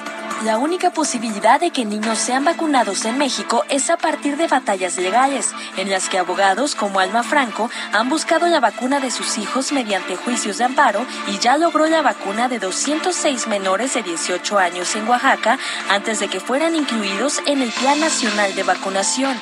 El 12 de diciembre pues también presenté una un, juicio de amparo a favor de mi hijo y de otros cuatro niños de, estas edades, ¿no? Comprendidas de 5 a 11 años. Y pues bueno, desgraciadamente a, a la fecha, déjame decir que no hemos podido ejecutar la orden judicial hasta ahora, tres menores de 12 años sin comorbilidades han logrado vacunarse por medio de amparos, dos en la Ciudad de México y otro en San Luis Potosí. En tanto, el país rebasa los 91 mil contagios infantiles y 855 muertes por COVID razón por la cual se han presentado denuncias contra la Secretaría de Salud por violación a la Constitución. Inició obviamente también una carpeta de investigación por el delito de desacato judicial, por el delito de tentativa de homicidio, por el delito de genocidio, pues en agravio de todos los menores a nivel nacional. No hay ningún argumento médico, este, científico, eh, de nada.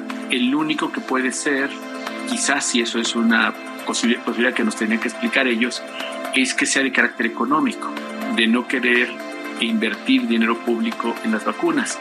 Gloria Piña, Heraldo Televisión.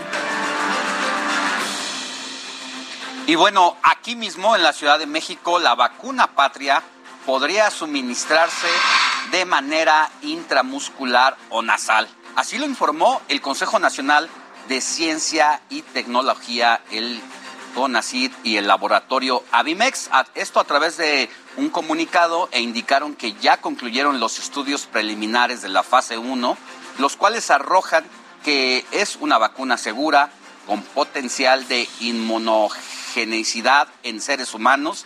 Entre las principales ventajas destaca que la vacuna nasal se puede almacenar en una red de frío de 2 a 4 grados en vez de las temperaturas bajo cero que requieren biológicos como Pfizer y Moderna, al igual que la vacuna Sputnik. Y yo creo que sería la primera vacuna que se hace de manera nasal en el mundo.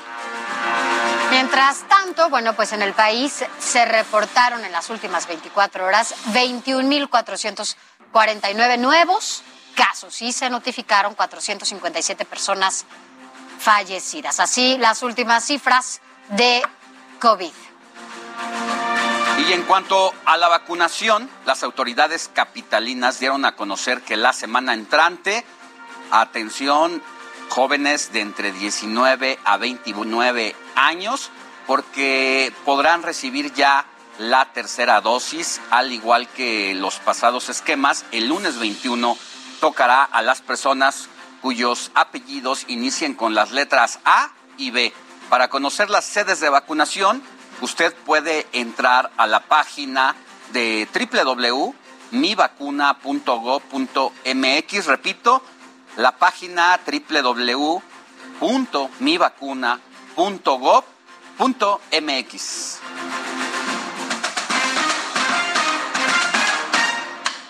Deportes. Pues ya se acerca el inicio de la temporada 2022 de la Fórmula 1 y bueno, pues ha sido una semana de presentaciones de las escuderías que bueno, pues se han encargado de dar a conocer sus nuevos autos. Y mire, nada más para que usted tenga una idea, iniciamos con Mercedes que pues regresó a lo tradicional con el W13, un auto pues plateado de verdad parece, parece de ensueño que lleva partes eh, negro y verde, algunas fluorescentes del patrocinador principal, obviamente, y así como un diseño de estrellas en la cubierta, como es parte de la marca de Mercedes, esto de las estrellas cubierta, en la cubierta del motor, eh, pues esta parte elegante que impone sobre todo y que hace recordar la tradicional monoplaza del Mercedes. Esto parece como el auto de Batman así, ¿no? Nada más que estos no se abren por arriba, se abren por los lados, pero la verdad es que es impresionante esta, esta escudería. Pero Ferrari no se queda cruzado de brazos y da a conocer el F175 que van a pilotear Carlos Sainz y Charles Leclerc en el monoplaza del aniversario 75. Destacan los detalles en rojo y negro que luce en los alerones y en la parte trasera, algo que nos remonta a la mitad de los años 90. La escudería quiere regresar a esos años de gloria que tuvo con Michael Schumacher. La temporada 2022 de la Fórmula 1 va a arrancar del 18 al 20 de marzo con el Gran Premio de Bahrein. Y aquí la que, lo que se destaca es que Hamilton, este gran campeón, ha dicho que no se va a retirar porque ya lo estaban dando pues prácticamente fuera de las competencias siguientes y dice que no, que él se queda. Vámonos a más información, pero para saber más de esta actividad deportiva del fin de semana, vámonos con Uriel Ramírez, que nos tiene toda esta información. Rafael Nadal ya se encuentra en nuestro país para jugar el abierto mexicano de Acapulco. El tenista llega como el jugador con mayor título de Grand Slam ganados, superando a Novak Djokovic y a Roger Federer. El abierto de Acapulco será del 21 al 26 de febrero. Bueno, hola a todos. Eh, muy feliz de volver aquí a México. Quería saludar a todos mis amigos mexicanos y nos vemos por aquí durante todos estos días. ¿Vale? Un abrazo fuerte a todos. En la Liga MX, el América está necesitado de resultados y buscará salir de los últimos lugares de la tabla general este domingo cuando se enfrenten a los Tuzos en el Estadio Azteca. Cuando termine el partido Mazatlán, ya le damos vuelta a la página y ahora estamos enfocados en Pachuca y es lo que vamos a hacer, ¿no? Salir a apretar, salir a matarnos, a cambiar la cara, hacer lo que sabemos hacer y, estoy, estoy plenamente confiado en, en nuestro equipo que vamos a salir adelante de esto. En más partidos de la jornada 6. León recibe a las Chivas, la máquina se mete al infierno para jugar contra Toluca y el campeón Atlas se mide a los Pumas. Luego de la goleada de 9 a 0 frente a Surinam, El Tri Femenil juega este domingo contra Antigua y Barbuda en busca de un boleto para el Mundial de Australia y Nueva Zelanda 2023. Agenda de los mexicanos en Europa. Héctor Herrera y el Atlético de Madrid se enfrentan a los Asuna este sábado. Edson Álvarez y el Ajax se miden al Willem en la Eredivisie. Raúl Jiménez y los Wolves juegan contra el Leicester. El Sevilla del Tecatito Corona visita al Español. El Betis con Guardado y Laines se miden al Mallorca. Eric Gutiérrez con el PSV Eindhoven enfrentan al Jeremín, mientras que Gerardo Arteaga con el Gen se miden al Anderlecht.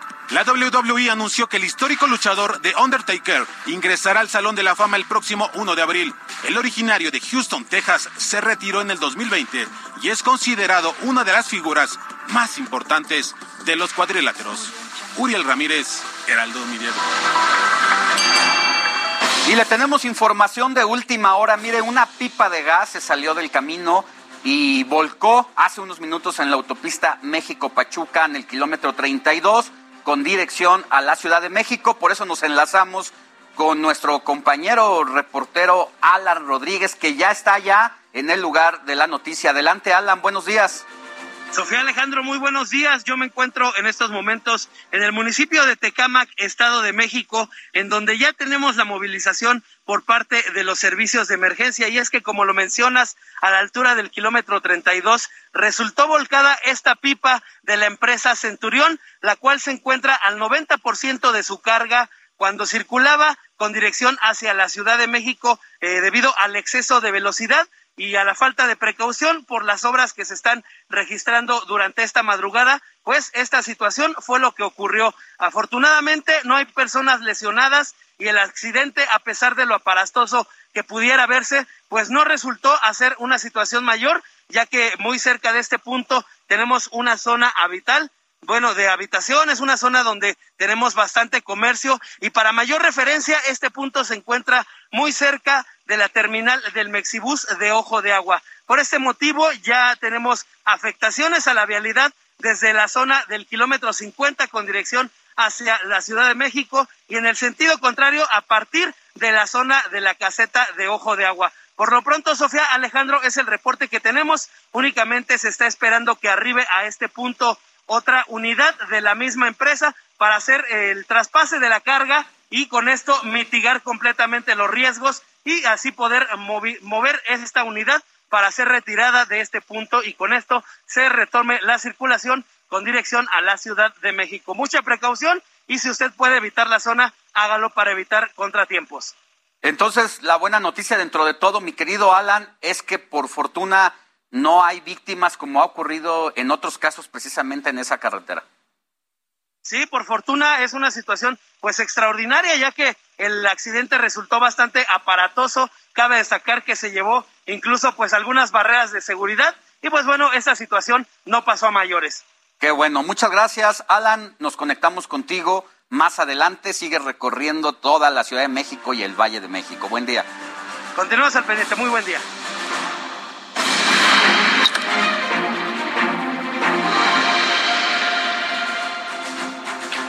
Hola, los saludo de nuevo ahora para platicar sobre, sobre Ruta 2022. Vamos a ver cómo va la carrera rumbo al 5 de junio en las elecciones de este año. Se han modificado muchísimo las preferencias electorales. Mire, vamos a arrancar rápidamente con eh, Aguascalientes porque esta semana el Heraldo Media Group dio a conocer eh, las primeras encuestas sobre cómo van ahora ya, ya con nombre y apellido en cada una de las alianzas o de los partidos políticos. Arrancamos rápidamente con Aguas Calientes. Mire, en eh, noviembre, en noviembre las cosas solamente, noviembre y diciembre las cosas eran distintas porque solamente se estaban hablando incluso de algunas eh, posibilidades de alianza o algunos partidos.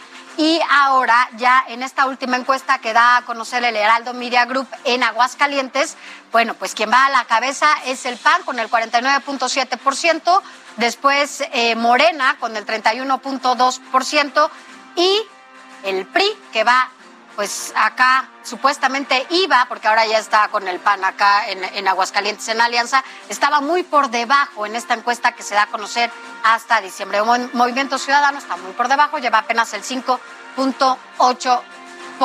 Así las cosas allá En Hidalgo, bueno, pues en Hidalgo, eh, Morena en noviembre registró el 38.7% solo como partido y en noviembre subió a 10 puntos y registró el 48%. Pero ya en febrero Morena eh, sube al 40.6%, esto ya en alianza. En Hidalgo, bueno, pues apenas al inicio eh, en esta contienda, pues el PRI iba solo y hasta diciembre, en estas primeras encuestas que se daban a conocer en el, Heraldo Media Group, llegó apenas al 22.50% y ya en alianza con el PRI, con el PAN y el PRD llegan ahora en febrero con el 28.1%. Movimiento Ciudadano, bueno, pues va también muy por debajo, está apenas con el 7.5%. Esto en Hidalgo. Vámonos ahora hasta Oaxaca porque allá en Oaxaca también las cosas se han modificado. Veamos este cruce. Eh, al inicio, bueno, pues todavía estaba medio eh, confuso porque, bueno, pues entre partidos y alianzas no todavía no conformadas, pero a la cabeza ha ido en cualquier momento Morena, que aunque solamente se estaba midiendo el partido, siempre fue a la cabeza. Acá el PRI va, pues, eh, básicamente en segundo lugar, Morena con el 43 y ya candidato eh, 43.4%, el PRI va con el 18.5% y hay que decir que aquí va solo, en Oaxaca. En la alianza que hace el PAN con el PRD va con el 6.5% y Movimiento Ciudadano está por arriba de esta alianza con el 7.6%. Vámonos rápidamente hasta Quintana Roo porque allá en Quintana Roo las cosas van a cambiar más adelante, se lo va a comentar mi compañero Alex Sánchez, que él tiene, bueno, pues eh, toda una crónica de lo que ha sucedido allá en Quintana Roo, sobre todo lo que tiene que ver con movimiento ciudadano. Ojo, ahí en unos minutos le daremos a conocer esa información. Acá Morena va a la cabeza con el 28.40% eh, de las preferencias, aunque ha bajado, porque iba arriba solo como partido todavía en diciembre, pero ahora, bueno, pues sigue a la cabeza con un menor porcentaje. En esta alianza que hace el PAN con el PRD, llevan apenas 13.20% y quien subió solamente de manera inesperada fue Movimiento Ciudadano con 22.30%. Esto cuando estaba eh, Roberto Palazuelos como un precandidato posible a la gubernatura de Quintana Roo. Y el PRI, que va solo en esta, en esta gubernatura, lleva el 8.30%. Así las cosas acá en Quintana Roo. Ahora vámonos hasta Tamaulipas. Allá rápidamente les cuento que Morena también va a la cabeza, ahora ya en esta alianza con el Verde y el Partido del Trabajo. Ahí va a la cabeza con ya con también con candidato. Esto es eh, en febrero que acabamos de dar a conocer estas, estas encuestas. Llevan 41.2%, el PAN lleva 32.7% en alianza con el PRI y el PRD y eh, eh, el Movimiento Ciudadano va con el 5.5%. Así las cosas hasta febrero. Vámonos rápidamente hasta Durango, porque allá en Durango, bueno, pues ahí también hubo sorpresas porque hay algún empate técnico. Morena va a la cabeza con esta alianza entre el Partido Verde y el PT con el 41.2%. Se va arriba también el Partido Acción Nacional con esta alianza PRI-PRD con el 38.0% y Movimiento Ciudadano está muy, muy por abajo hasta febrero con el 4.8%. Veamos cómo en estos picos, donde el PAN estaba abajo, el Moreno estaba arriba, ahora a febrero se están juntando. Y vámonos, eh, bueno, pues sobre las elecciones en estado de Durango hay que revisar rápidamente que las elecciones incluso a gobernador y alcaldes en este año, es la única entidad donde se van a llevar a cabo estas de, el, em, de alcaldes, bueno, pues parece que no hay presupuesto en el Instituto Electoral y de Participación Ciudadana de ese estado. Así lo dijo el presidente de este organismo, Roberto Herrera Hernández, y reveló que hace falta 93 millones de pesos para garantizar los comicios y al no contar con este monto, bueno, pues quedan pendientes las licitaciones del programa de resultados preliminares, así como el material y documentos electorales están, están en riesgo. Y sobre la consulta de revocación de mandato, la Comisión de Quejas del Instituto Electoral hizo un llamado importante al presidente de la República, Andrés Manuel López Obrador, y también a funcionarios en general para que respeten eh, lo escrito en la Constitución y no difundan propaganda gubernamental durante la veda electoral. El INE ordenó que se retiren de redes sociales videos en las que aparece el presidente de la República durante la gira que hizo por Sonora, en los que hizo alusión incluso a obras eh, considerado por ello, bueno, pues como propaganda gubernamental. Y en Durango también hay que decir que el Instituto Nacional Electoral comenzó ya el retiro de espectaculares que promociona el proceso de revocación de mandato y bueno, pues este se llevará a cabo el 10 de abril, ya que conforme a la ley, pues se debe de suspender toda propaganda que tenga que ver con este ejercicio. Esto porque en Gómez Palacio, Durango, se está haciendo ya la invitación a participar en la consulta ciudadana con imágenes del presidente López Obrador, lo cual es un delito, sobre todo en este momento. Hasta aquí, Ruta 2022. Seguimos con más información.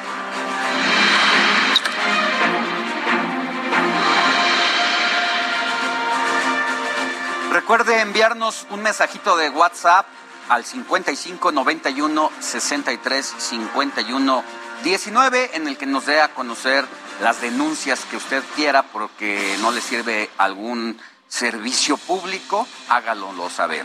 pausa y volvemos con más. Hoy 19 de febrero es el Día del Ejército Mexicano. Les tenemos la historia y algunos datos sobre esto.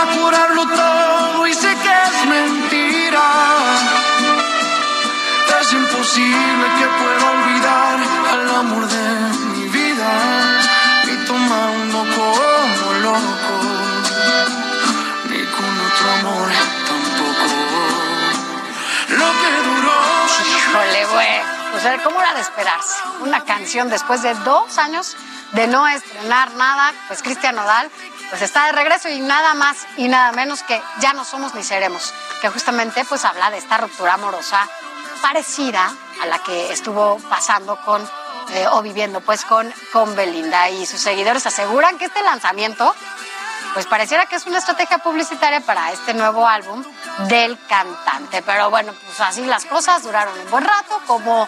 Pues ha sido toda una estrategia esta relación amorosa y la verdad es que es curioso, pero coincide mucho en el momento en que va a soltar este, pues esta nueva canción que va muy ad hoc, que parece que sí hay una estrategia. Oye, pero ahora el debate porque bueno, ya uno pues se entera de todo, ¿no? Pues el chisme y al final uno lee toda la información, uno tiene que leer, ¿no?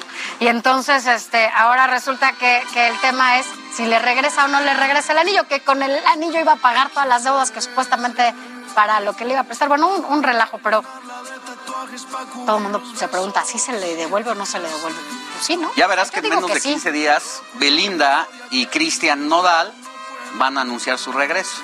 Ya lo verás, ya lo verás. ¿Eres como Moni Vidente? Más, algo parecido, algo parecido. Así, hay que preguntarle a Moni Bueno, hay que quede registrado este momento para que cuando regrese, por favor, a ver si lo es corten y lo pongan. Eh, lo ponen así. Bueno, ya escuchó la producción. Esta, historia de amor. Para que lo caches, y si es que regresan en 15 días, como dice Alex, pues ya veremos así para que vamos a escuchar un poquito más de esto. Puedo ocultar la historia que vivimos, pero no puedo borrarte. Dicen que el tiempo va a curarlo todo y sé que es mentira. Es imposible que pueda olvidar al amor de mi vida. Pues ahí está, ya son las nueve de la mañana con dos minutos, hora del centro de la República. Le dejamos la pregunta del día. ¿Cuántos días crees que deben ser de vacaciones por ley desde el primer año de trabajo. Más adelante le estaremos contando. ¿Tú cuántos crees, por ejemplo? De esta pregunta. Bueno, pues es que cuando volteas a otros países como Chile o Brasil, desde el primer año de trabajo, llegan a tener hasta 20 días, 18 días de vacaciones. Desde el primer año. Como países o lugar como Nicaragua o incluso Cuba. O sea, tienen hasta 30 días de vacaciones. 30. Tienes que ir ganándotelos aquí con el esfuerzo, el sudor de tu frente, de año por año. Es decir, que para tener más o menos el nivel de vacaciones que tienen estos países, incluyendo Cuba, más o menos debes de tener una antigüedad laboral de unos 20, 40 años. Oye, pero es que justo vamos a platicar de esto más adelante, pero al final es como un poco recordar que tenemos, de acuerdo a los especialistas, o a la propia Organización Internacional del Trabajo, pues tenemos una de las leyes más precarias en cuestiones laborales. Por ello, pues que no contamos con estas... Pues, además es una cuestión de salud mental. Las vacaciones son necesarias. Así que bueno, pues ya veremos, ya veremos qué sigue en este tema. Contéstenos esta pregunta. Bueno, pues hoy ya son las nueve de la mañana con cuatro minutos. Hoy, 19 de febrero, se celebra el Día del Ejército Nacional en México y Luis Pérez Cortad nos tiene todos los detalles sobre esta importante fecha mexicano es un ejército surgido de la Revolución Mexicana y que ha sido heredero de los más altos principios e ideales nacionales a los que se ha entregado con lealtad. El ejército mexicano tuvo origen en el vigésimo segundo Congreso Constitucional Libre, Independiente y Soberano del Estado de Coahuila, cuyo decreto del 19 de febrero de 1913 desconoció a Victoriano Huerta y otorgó facultades a Venustiano Carranza, gobernador de la entidad, para crear una fuerza armada y restablecer el orden constitucional. Días después, el 20 26 de marzo se proclamó el Plan de Guadalupe, documento que le dio nombre al ejército constitucionalista con la promulgación de la Constitución de 1917 y adoptó los nombres de Ejército Nacional Federal y Permanente, así como el Ejército Mexicano, por decreto el 22 de marzo de 1950 y fue declarado el 19 de febrero de cada año como el Día del Ejército. Este instituto armado se ha transformado para hacer frente a las necesidades que la sociedad exige para su estabilidad y seguridad, así como para el sostenimiento del Estado. Por eso es que sus misiones se han orientado hacia nuevas actividades trascendentales, ya que la vida de las personas y sus bienes son lo más importante. El ejército mexicano se erige por profundos valores éticos que distinguen a sus integrantes, su estructura, origen, historia, presente, destino, lealtad. Como máximo virtud militar es el garante de Estado de Derecho. Actualmente el ejército mexicano cuenta con 214.157 soldados, de ellos 25.257 son mujeres. El mexicano es un ejército de paz que apoya y ayuda a la sociedad en caso de desastre con el plan DN3. Esa es parte de la razón por la que las Fuerzas Armadas mexicanas se mantienen como una institución estimada y respetada por la sociedad. Heralo Televisión, Luis Pérez Couta.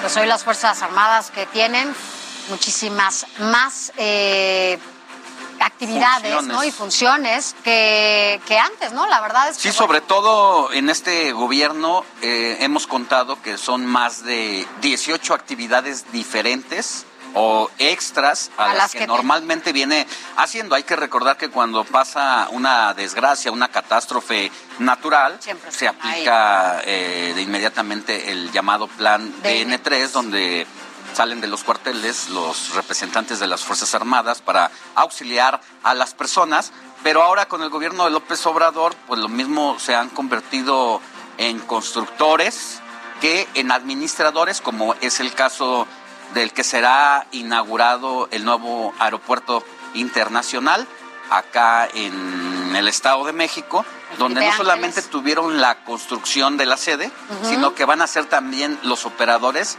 y administradores de la misma. Así es, la verdad es que bueno, pues ah, y también hay que decir que es eh, uno, una de las instituciones más reconocidas en México, eh, con un, bueno, pues la verdad que tiene una aceptación importante, sobre todo esto que dices, o sea, el acercamiento con la gente siempre ha sido importante, sobre todo en momentos de desastre, cuando la gente ha necesitado, cuando las inundaciones, cuando el terremoto, cuando todo, ahí están las Fuerzas Armadas ayudándole a la gente y este contacto, o sea, sabes que llegan y hay además organización importante para que se puedan dar estos rescates o esta ayuda a la ciudadanía. Así es, y mira, en medio de esta celebración, la Secretaría de Marina Armada de México aseguró más de tres toneladas de clorhidrato y de cocaína y de aproximadamente 5 mil litros de combustible en el mar de Cortés, además de la detención de seis presuntos transgresores de la ley. Tras realizarse varias persecuciones vía aérea y marítima de embarcaciones con dos motores fuera de borda y tres tripulantes a bordo, quienes transportaban presunta carga ilícita. Como resultado de lo anterior, se logró la captura de estos presuntos transgresores de la ley de las más de 3.000 toneladas de cocaína mismos que además pues, fueron puestos a disposición de la Fiscalía General de la República para esta, bueno, integración de las carpetas de investigación correspondientes. Pero también cabe señalar que, bueno, pues lo anterior se llevó a cabo con base todo un protocolo de actuación del personal naval en funciones de la Guardia Costera, en donde se atribuye la participación de personal de la Secretaría de Marina Armada de México, quien combate a la delincuencia organizada con los recursos que le provee la ley. Así las cosas este día tan importante para las Fuerzas Armadas. Y ahora es momento de ir con Javier Orozco, que nos habla del debate que existe acerca de la libertad de expresión. Qué tema tan calientito, mi querido Javier. Muy buenos días, ¿cómo estás?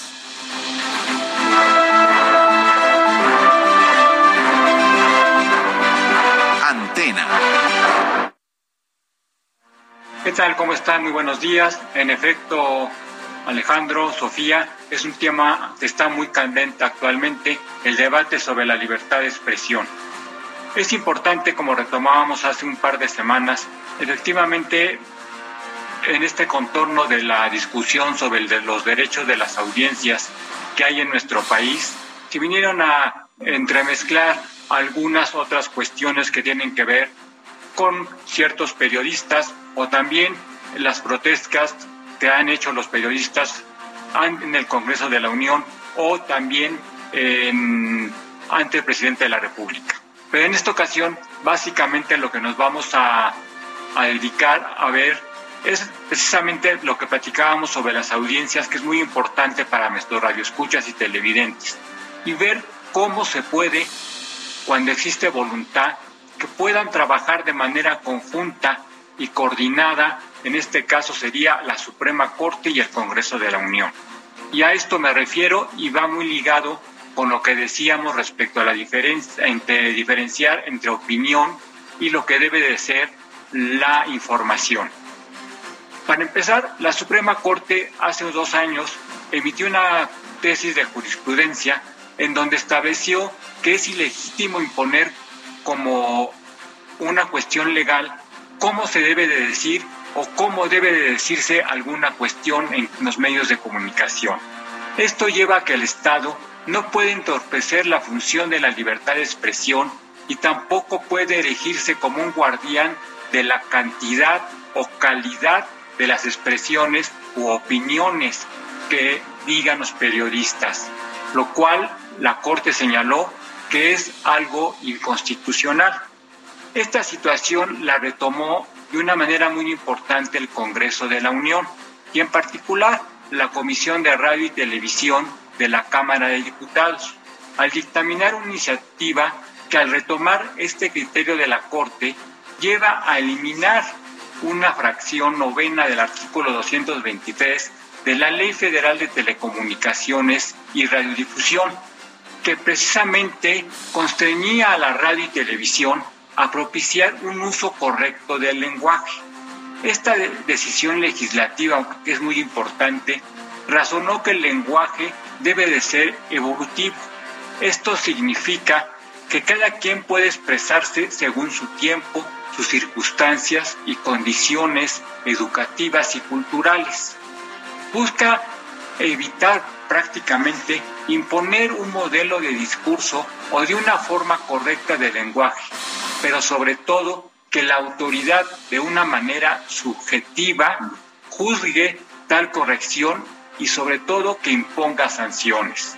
Esta citada reforma que tendrá que ir al Senado de la República es un precedente de la mayor importancia que logra esta legislatura a través de la Comisión de Radio y Televisión ya que se elimina una restricción artificial sobre cómo debe ser el lenguaje y la comunicación en la radio y televisión. Lo señala así porque hay quienes aspiran a imponer restricciones en el lenguaje para que los comunicadores, por ejemplo como ustedes, estén distinguiendo entre opinión y la información. Están muy ávidos de tener un instrumento de censura para estar reconviniendo a los medios y a los comunicadores ante información que les sea incómoda. Estos casos de los que están a favor precisamente de que haya una distinción entre opinión e información es porque quieren ser ellos mismos los supuestos defensores de las audiencias, los que definan qué se dice y cómo se dice en los medios de comunicación. Están en contra de una discusión abierta, plural y objetiva, lo cual debe de ser necesaria en cualquier país que se considere democrático para que los periodistas y los medios de comunicación no se sientan amenazados en ser sancionados o amenazados. Esperemos que la Corte en próximas semanas tome en cuenta estos puntos de vista. Muchas gracias. Muchas gracias, Javier. Que tengas buen día y nos escuchamos la siguiente semana. Que esté muy bien. Gracias. Seguimos con más información. Mire, el presidente Andrés Manuel López Obrador reprochó que un juez decidiera liberar a el delincuente conocido como el fantasma relacionado con graves actos de violencia en Zacatecas y dijo que el Poder Judicial no actuó bien en este caso. Escuchemos. Hoy nos informaron, por ejemplo, y lo aprovecho, porque se trata de un asunto que consideramos grave, aquí en Chihuahua, con la participación de la Fiscalía Estatal, se detuvo a una persona eh, acusada de secuestro, presuntamente un delincuente peligroso que actuaba en Zacatecas y se detiene aquí en Chihuahua. Se le lleva a Zacatecas y un juez lo deja en libertad. Bueno, pero ¿quién es el fantasma? ¿Quién es este personaje y de qué se le acusa? Bueno, pues Rafael N., el fantasma, es líder o jefe de la Plaza del Cártel Jalisco Nueva Generación en Zacatecas. También es conocido como Don Rafa o el tío José. Tiene, tiene 32 años y fue detenido este 13 de febrero allá en Chihuahua, donde estaba el presidente de la República. Esto en cumplimiento con una orden de aprehensión por delitos de secuestro. Pero también se le atribuyen crímenes y homicidios, como 10 cadáveres colgados de un puente de Zacatecas. Días después, un juez ordenó su liberación. Pues así las cosas y no es la primera vez que el presidente tiene este discurso para con algún personaje de esta naturaleza. No, y vuelve a poner un tema bastante complicado sobre la mesa, porque ¿qué garantías también tienen los jueces, los juzgadores a la hora de impartir precisamente sus criterios? Porque hemos conocido diversos casos de funcionarios de este nivel que son amenazados por el crimen organizado, ellos y sus familias, y entonces si no tienen seguridad, pues a lo mejor tienen que tomar a veces decisiones equivocadas para resguardar su seguridad y la de su familia. Así parte de estas normas nuevas del presidente. Así es. En otros temas, hablemos sobre la exportación de aguacate que estuvo suspendida por una semana eh, de México a los Estados Unidos. Bueno, pues el gobierno de Washington ya reanudó la inspección de importación de aguacate michoacano. Esto debido a que uno de sus inspectores había sido amenazado por delincuentes. Cabe señalar que las autoridades norteamericanas habían indicado que la suspensión se mantendría hasta garantizar la seguridad para sus trabajadores. Pues ahora el gobierno de México les hace una nueva propuesta y ellos la aceptaron. Así lo dio a conocer la Embajada de los Estados Unidos mediante el siguiente tweet. Ahí está, eh, estamos viendo que dice que el Servicio de Inspección de Sanidad Animal Vegetal ha determinado reanudar inmediatamente su programa de inspección de aguacate en Michoacán. México y Estados Unidos continuarán trabajando juntos para fortalecer las sólidas cadenas de suministro bilaterales que promueve el crecimiento económico y la prosperidad en ambos, en ambos países. Y bueno, en más de estos temas, el gobernador de Michoacán, Alfredo Ramírez Bedoya, presentó un protocolo de seguridad ante el consejero de Seguridad Pública de la Embajada de Estados Unidos aquí en México, Timothy Dumas, para continuar con el envío de aguacate hacia Estados Unidos. La propuesta tiene como fin pues garantizar justamente esta ruta ah, y de libre tránsito, cosecha, empaque y exportación del producto, que era lo que pedían también algunos productores, tener esta, esta seguridad para transportar el aguacate. Y bueno, este paro de una semana ocasionó que el aguacate elevara su precio ante la escasez y pérdidas para los agricultores de al menos 50 millones de dólares. Y el, compromiso ahora de las autoridades mexicanas para con Estados Unidos es que se va a integrar un grupo de inteligencia por parte de los propios productores de aguacates que se van a encargar de pues, vigilar sus zonas y la ruta desde donde se cosecha hasta donde llega el aguacate para exportarse a los Estados Unidos. Así es. Vámonos ahora a otra información, a información, bueno, más amable. Y es que ya está listo el desresumen de la semana para relajarlos un poquito. Con Abraham Arreola. Bienvenidos, esto es el desresumen informativo. Una prueba de que la evolución es totalmente real son los orangutanes, no solo porque son unos parientes lejanos a nivel genético, sino porque son capaces de usar herramientas simples sin que nadie les diga, según un estudio publicado en la revista Post One. Cuando los orangutanes están en cautiverio, son más abiertos a aprender técnicas de supervivencia como los primeros seres humanos. Y hablando de evolución, la famosísima canción de Baby Shark ahora será una película y antes de que te enojes y te hagas el cinéfilo, cálmate, es una película para niños. Eh, ¿De qué va a tratar la película? Eh, no sé, pero se estrenará en el 2023. No es la primera vez que se adapta una película del bebé tiburón, pero sí es la primera que llegará a la gran pantalla. Ahora vámonos al espacio. La empresa Virgin Galactic abrió al público general la venta de boletos para viajar al espacio. ¡Yupi! Sí, tú puedes ir y comprar un boleto. Ah, bueno, eso sí, hay que viajar a Estados Unidos y tener al menos 450 mil dólares, o sea, unos 9 a 10 millones de pesos. Lo que ganas en un fin de semana, ¿no? Pero bueno, si no tienes todo el dinero, no te preocupes. Con que abones unos 150 mil dolaritos, eh, nomás unos 3 millones de pesos, te dan tu boleto. Y cerramos a lo grande, un grupo de rusos adolescentes fueron acusados por el gobierno. Su gran delito fue jugar Minecraft. Sí, el juego de cubitos cuadrados así, que le gusta a todos los nenes.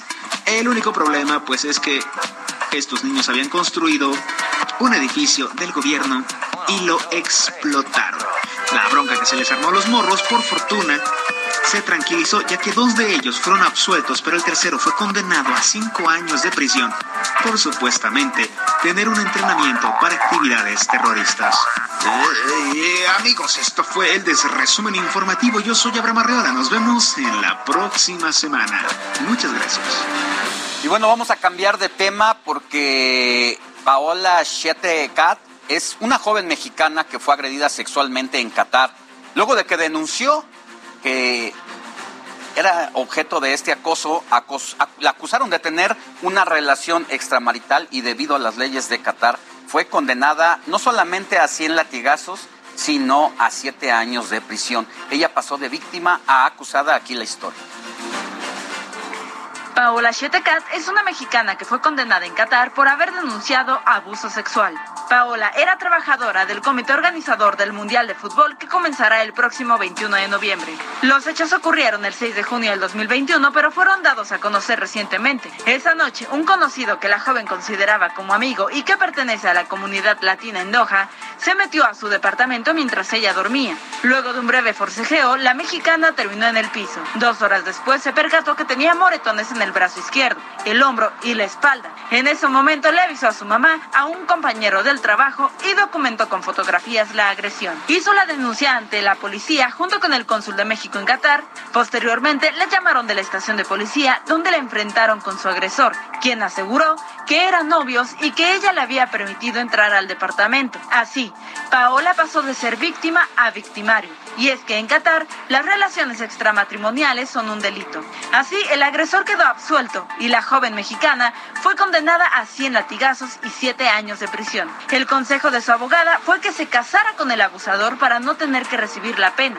La joven se quejó y el 16 de febrero señaló en su cuenta de Twitter la inacción de la Embajada de México, así como la falta de un protocolo de protección a víctimas de violencia con perspectiva de género en el Servicio Exterior mexicano. Posteriormente, Paola salió de Doha y vino a México para hablar directamente en la Secretaría de Relaciones Exteriores. Esta tarde, en su cuenta de Twitter, el canciller Marcelo Ebrard agradeció la visita de la joven y explicó que platicaron con el consultor jurídico de la Secretaría, quien la defenderá y para que se respeten sus derechos como ciudadana mexicana. Milka Ramírez. lamentable ese caso, pero bueno, afortunadamente ya está de este lado. Vámonos a otros temas. Mire, eh, le recordamos nuestro WhatsApp 5591-6351-19. Nos están escribiendo y nos dice la gente, buenos días, ojalá pudieran solicitar una entrevista con un encargado del Banco del Bienestar, ya que no es posible tener acceso al teléfono y nos da este teléfono 800 900 2000, no, 800 900 2000 y hacer aclaraciones o quejas como adulta mayor, eh, bueno, es lo que ella eh, nos dice. Gracias por su atención, Alexis Sofi.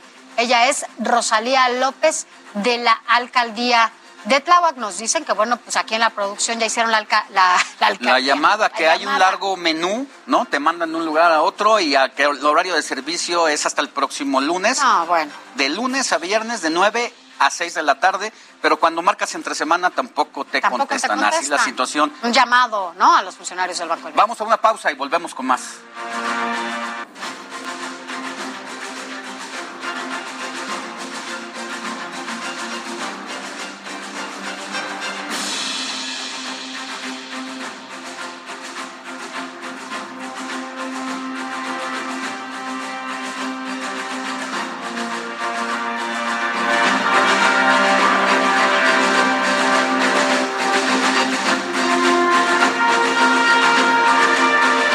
Gracias por continuar con nosotros. Son las 9 de la mañana ya con 30 minutos. Ya estamos en el último bloque de este informativo fin de semana. Gracias por estar aquí con nosotros. Miren, eh, le comento que entre los 30 y 35 años es el, de años es el rango promedio en el que las personas adquieren su primera vivienda. Esto en teoría, ¿verdad? En un país en donde, bueno, por supuesto se pueden dar estas, estas posibilidades.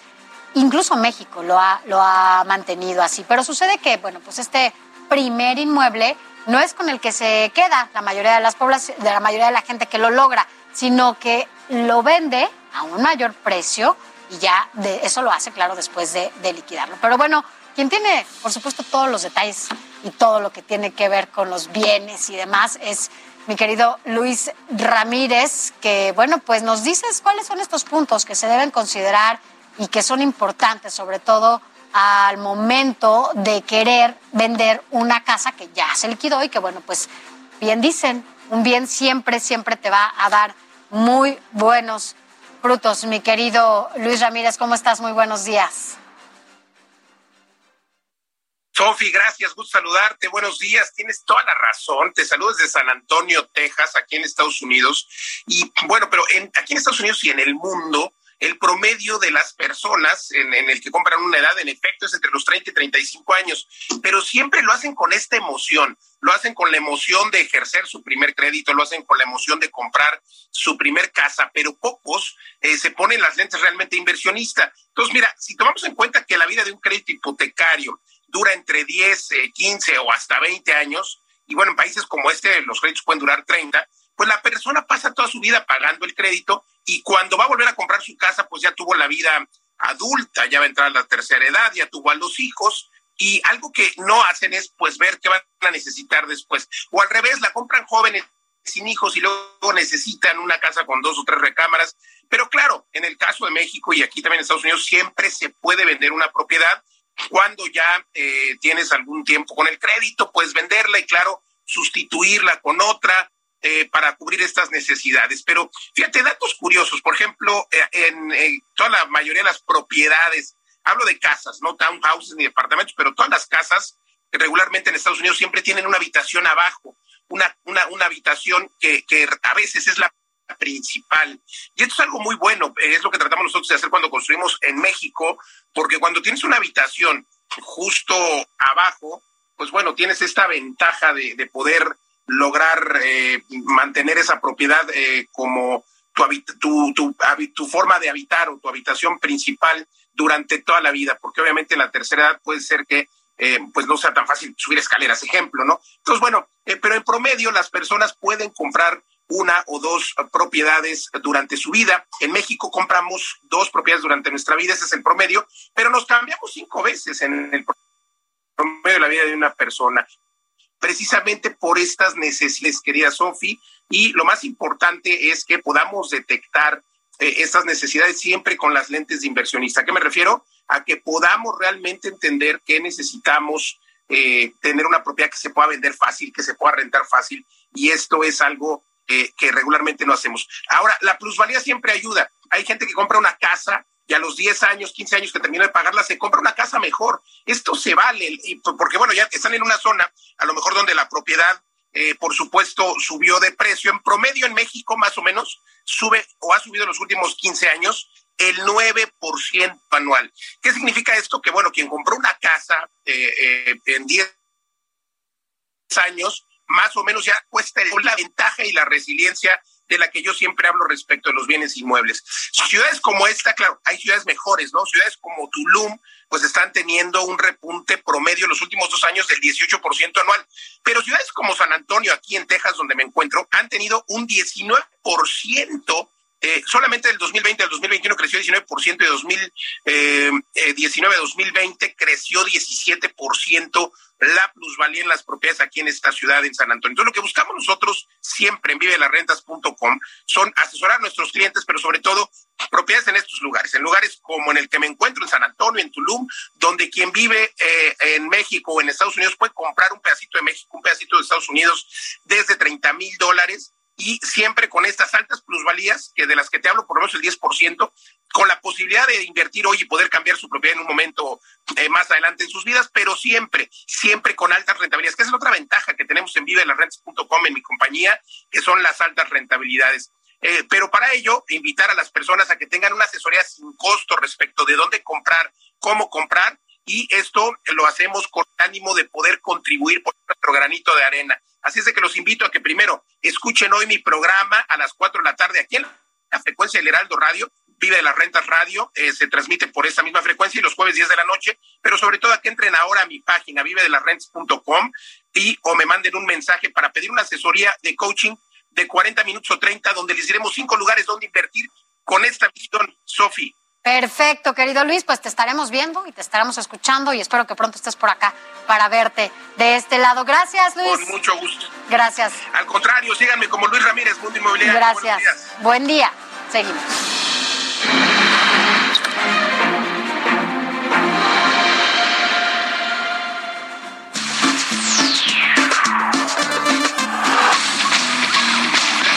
Contra las cuerdas por Alejandro Sánchez. A Roberto Palazuelos lo alcanzaron los escándalos hasta el último momento de su pelea por llegar a la gubernatura de Quintana Roo. Todavía ayer se viralizó un nuevo video en el que el actor aparece con el ex líder del cártel del Golfo, José Manuel Garza Rendón, quien estuvo preso en Texas por tráfico de drogas y homicidio. ¿Esta persona quién es? Es el líder del cartel del Golfo, ya pagó sus penas y ahora ya es gente decente. Y, soy un diamante en bruto, dicen, y estoy con el diamante negro, y yo soy un diamante en bruto. Pues dicen que hasta al mejor cazador se le va la liebre, y eso es justo lo que le pasó a Dante Delgado, presidente de Movimiento Ciudadano, quien infló a Palazuelos y todavía intentó sostenerlo hasta el final porque tenía confianza en ganar con él su tercera gubernatura. Pero el perfil y el pasado reciente del diamante negro le estaban generando muchos problemas al interior del partido por el descontento de poder hacer candidato al actor y empresario. Sí, es verdad. Ayer cené con el jefe Dante, me trató muy amable, lo sentí presionado, lo vi preocupado por su marca, por su rollo interno, por la desunidad que puede generar mi candidatura y juntos decidimos que mejor me hago un lado. Yo no quiero ser motivo de, de división, ni quiero ser motivo de que no me guste estar a donde no me quieren, ¿me explicó? Eh, así es como lo veo. Bueno, derrotado antes de tiempo, Palazuelos anunció que se bajaba de su precandidatura para asegurar después que va a buscar la candidatura en el siguiente proceso electoral, pero ahora será por la vía ciudadana. Voy a regresar más adelante a, buscar por la vía independiente para no depender de partidos ni nada. Voy a regresar a buscar ser el candidato a gobernador en unos tres, tres años, seis meses, que es cuando habrá que empezar a, moverse para recaudar las firmas, porque acuérdate que este proceso es únicamente de cinco años, por lo tanto, en cuatro años estaremos ya dentro de un proceso electoral una vez más.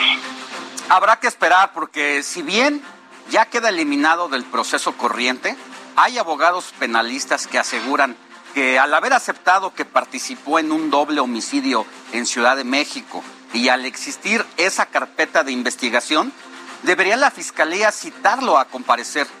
Situación aparte es la de sus extrañas relaciones y denuncias por despojo de tierras e inmueble en el Estado que sueña un día poder gobernar.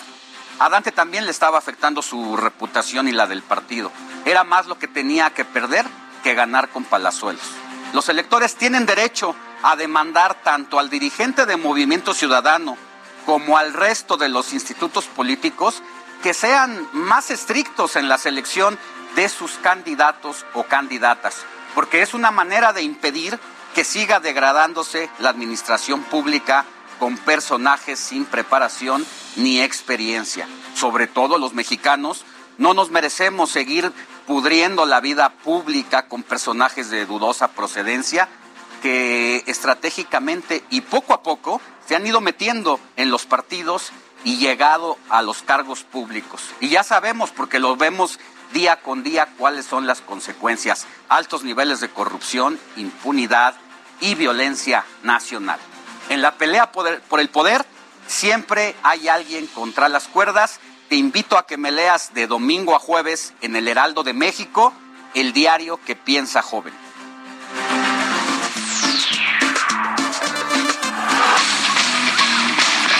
Contra las cuerdas por Alejandro Sánchez.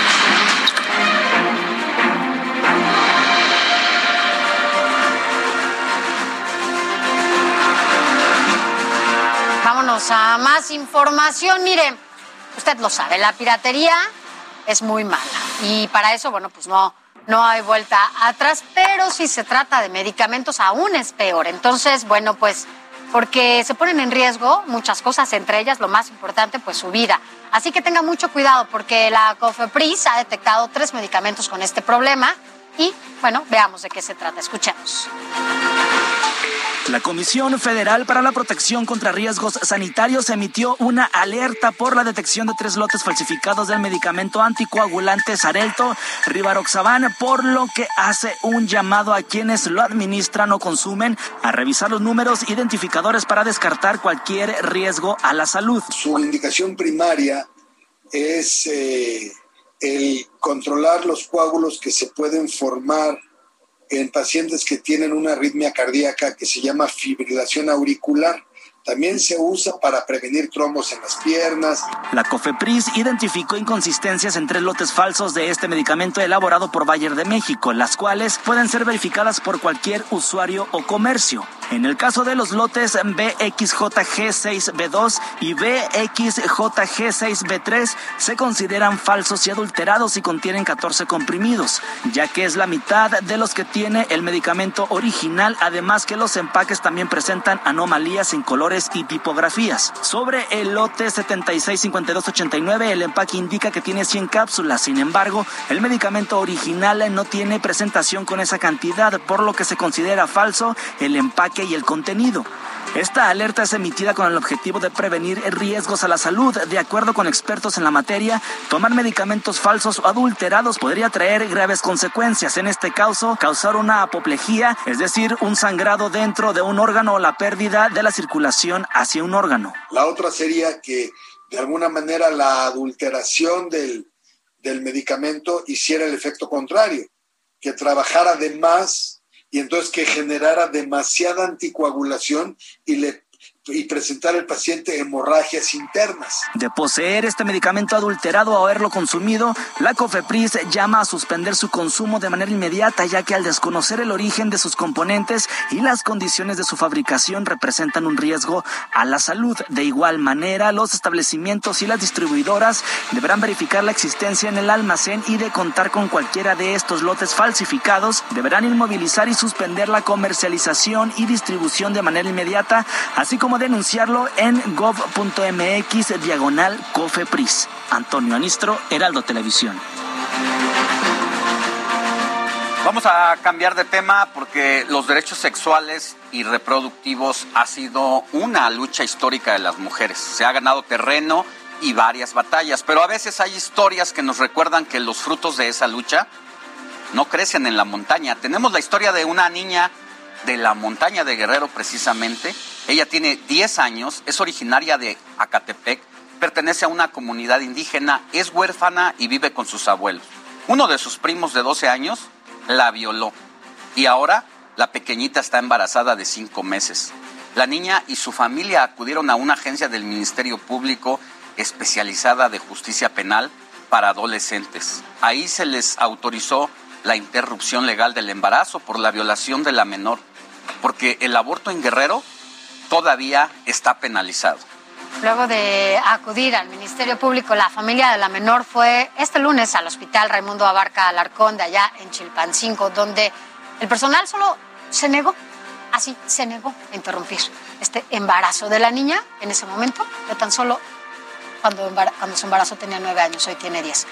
Eh, y bueno, pues también la regañaron, regañaron a la familia y los obligaron a firmar un escrito donde se comprometía a llevarla a seguimiento del embarazo a la clínica de su comunidad. Y solo hasta que su caso se volvió público, las autoridades entonces le garantizaron el derecho a interrumpir su embarazo. Un embarazo no deseado, por supuesto, y a todas luces, bueno, pues es cruel, porque las niñas usted lo sabe, las niñas no se tocan, porque las niñas, como ella, no deben ser madres. Eso, eso sí, no, no se vale. Y luego del pronunciamiento del Congreso local, la Secretaría de Salud aseguró que finalmente este miércoles la niña fue recibida en el hospital de la madre y el niño guerrerense, donde un equipo de salud se hará cargo del caso y realizará el procedimiento con respeto y privacidad. Mire, em, sobre este tema vamos a platicar con la abogada Neil Arias, eh, quien del Centro de Derechos Humanos de la Montaña de La Chinoya. Muy buenos días, gracias por estar con nosotros. Gracias. Lamentable que esté con nosotros con una situación de estas, porque además esta la conocemos, pero parece que es un común denominador en ese, en ese territorio de México, ¿no? Son cada vez más las niñas embarazadas.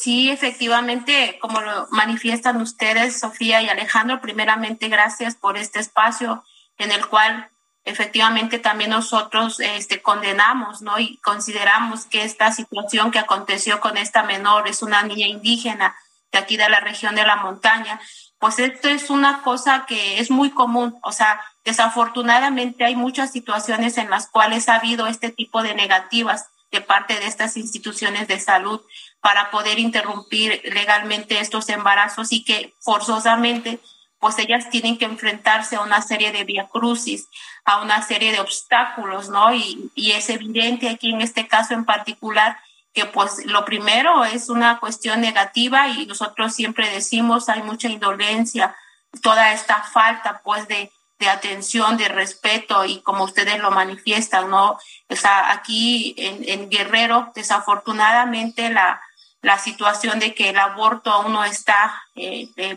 eh, legalmente autorizado. Eh, efectivamente, muchas organizaciones aquí en el estado de Guerrero, organizaciones de mujeres, de feministas, pues han impulsado no todo esto de una iniciativa que está atorada aquí en el Congreso para la cual tiene que ser aprobada. Yo creo que este caso en particular, el de esta menor, sí es importante que pongan pues los ojos sobre, sobre las situaciones que viven muchas este, niñas, adolescentes, mujeres aquí en, el Guerrero y principalmente nos vamos a enfocar a cuestiones que tienen que ver con, con mujeres, con niñas, adolescentes indígenas, porque nosotros, ya ustedes lo decían, nosotros estamos en una región donde los contextos de pobreza, de marginación que se viven pues son muy muy elevados, no son altos. Hay municipios que son considerados de muy alta pobreza y marginalidad. Y justo esta situación que aconteció con la menor, con la menor fue referida, o sea, ella, ella recurrió a, un hospital básico comunitario Acatepec. La niña es originaria de una comunidad que pertenece al municipio de Acatepec. En Acatepec tenemos un hospital básico comunitario únicamente, ¿no? En ese, en ese, en, en, en ese lugar, en ese municipio, bueno, a la niña la tuvieron que referir directamente a Chilpancingo. Nosotros hemos tenido casos similares como en el de la menor, pero lo que hemos hecho, desafortunadamente, como ha habido negativa aquí en las instituciones de salud, las hemos referido a la Ciudad de México y, han sido con estas organizaciones aliadas con las que nosotros trabajamos que se dedican propiamente a, a, este tipo de derechos. Sí, perdón, este Alejandro. Abogada, ¿cuándo se enteran ustedes de esta lamentable historia eh, cuando intervienen, porque entiendo que la decisión de no practicar el aborto es porque ya rebasa las semanas y la salud tanto de la menor como del el bebé, eh, pues podría estar en un grave riesgo. Solamente se permite el embarazo hasta 12 semanas más o menos. Esto ya, pues ella tiene cinco meses. ¿Cómo se enteran ustedes? ¿Y cuántos casos más tienen registrados ustedes de embarazo de menores allá en Guerrero? Bueno, nosotros, eh, de la forma de cómo nos enteramos, ha sido también a través de cómo se han enterado otras compañeras feministas de organizaciones.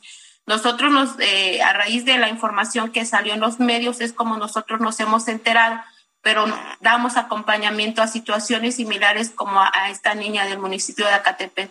En, hasta este momento nosotros tenemos cinco casos que estamos hablando de cinco niñas que han sido víctimas de, de este tipo de agresiones sexuales.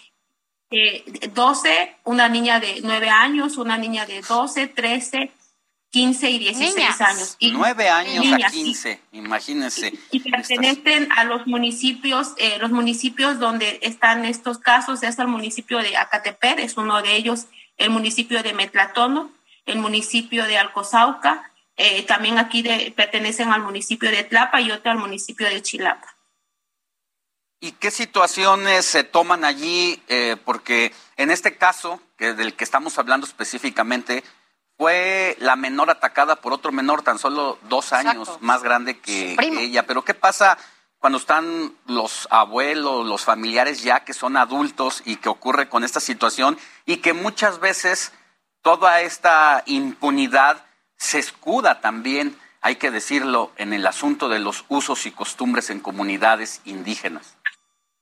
Sí, e, en relación a este, a este punto, nosotros ahí consideramos que justo no, no, conocemos bien como esta historia, cuál es el contexto detrás de esta historia, por qué la niña está con los abuelos, ¿no? Pero en otras historias, en otros acompañamientos de casos que nosotros tenemos, las niñas son víctimas indirectas de delitos como de feminicidios, de homicidios, de que, de que pues ya se quedan bajo el cuidado solamente de abuelos, ¿no? De hermanos y que desafortunadamente aquí nosotros lo que hemos visto es que también ha habido una falta de atención por parte de las instituciones de gobierno. Tenemos una comisión ejecutiva de atención a víctimas que tiene que dar, tiene que enfocarse propiamente a esta cuestión de la vulnerabilidad en que se quedan estas niñas, ¿no? Y también nosotros consideramos que en este caso en particular, viendo la situación que está aconteciendo, también necesariamente tienen que intervenir las, la, la Procuraduría de Protección de, de niñas, niños. y adolescentes. Y hay más instituciones, no solamente,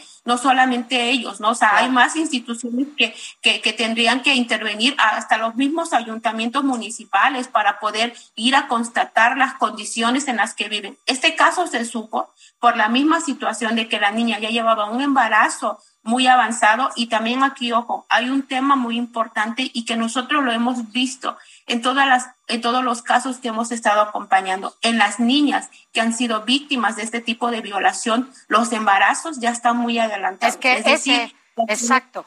Ese es el tema, abogada, y justo a, eso iba. Ella ya está con un embarazo muy adelantado.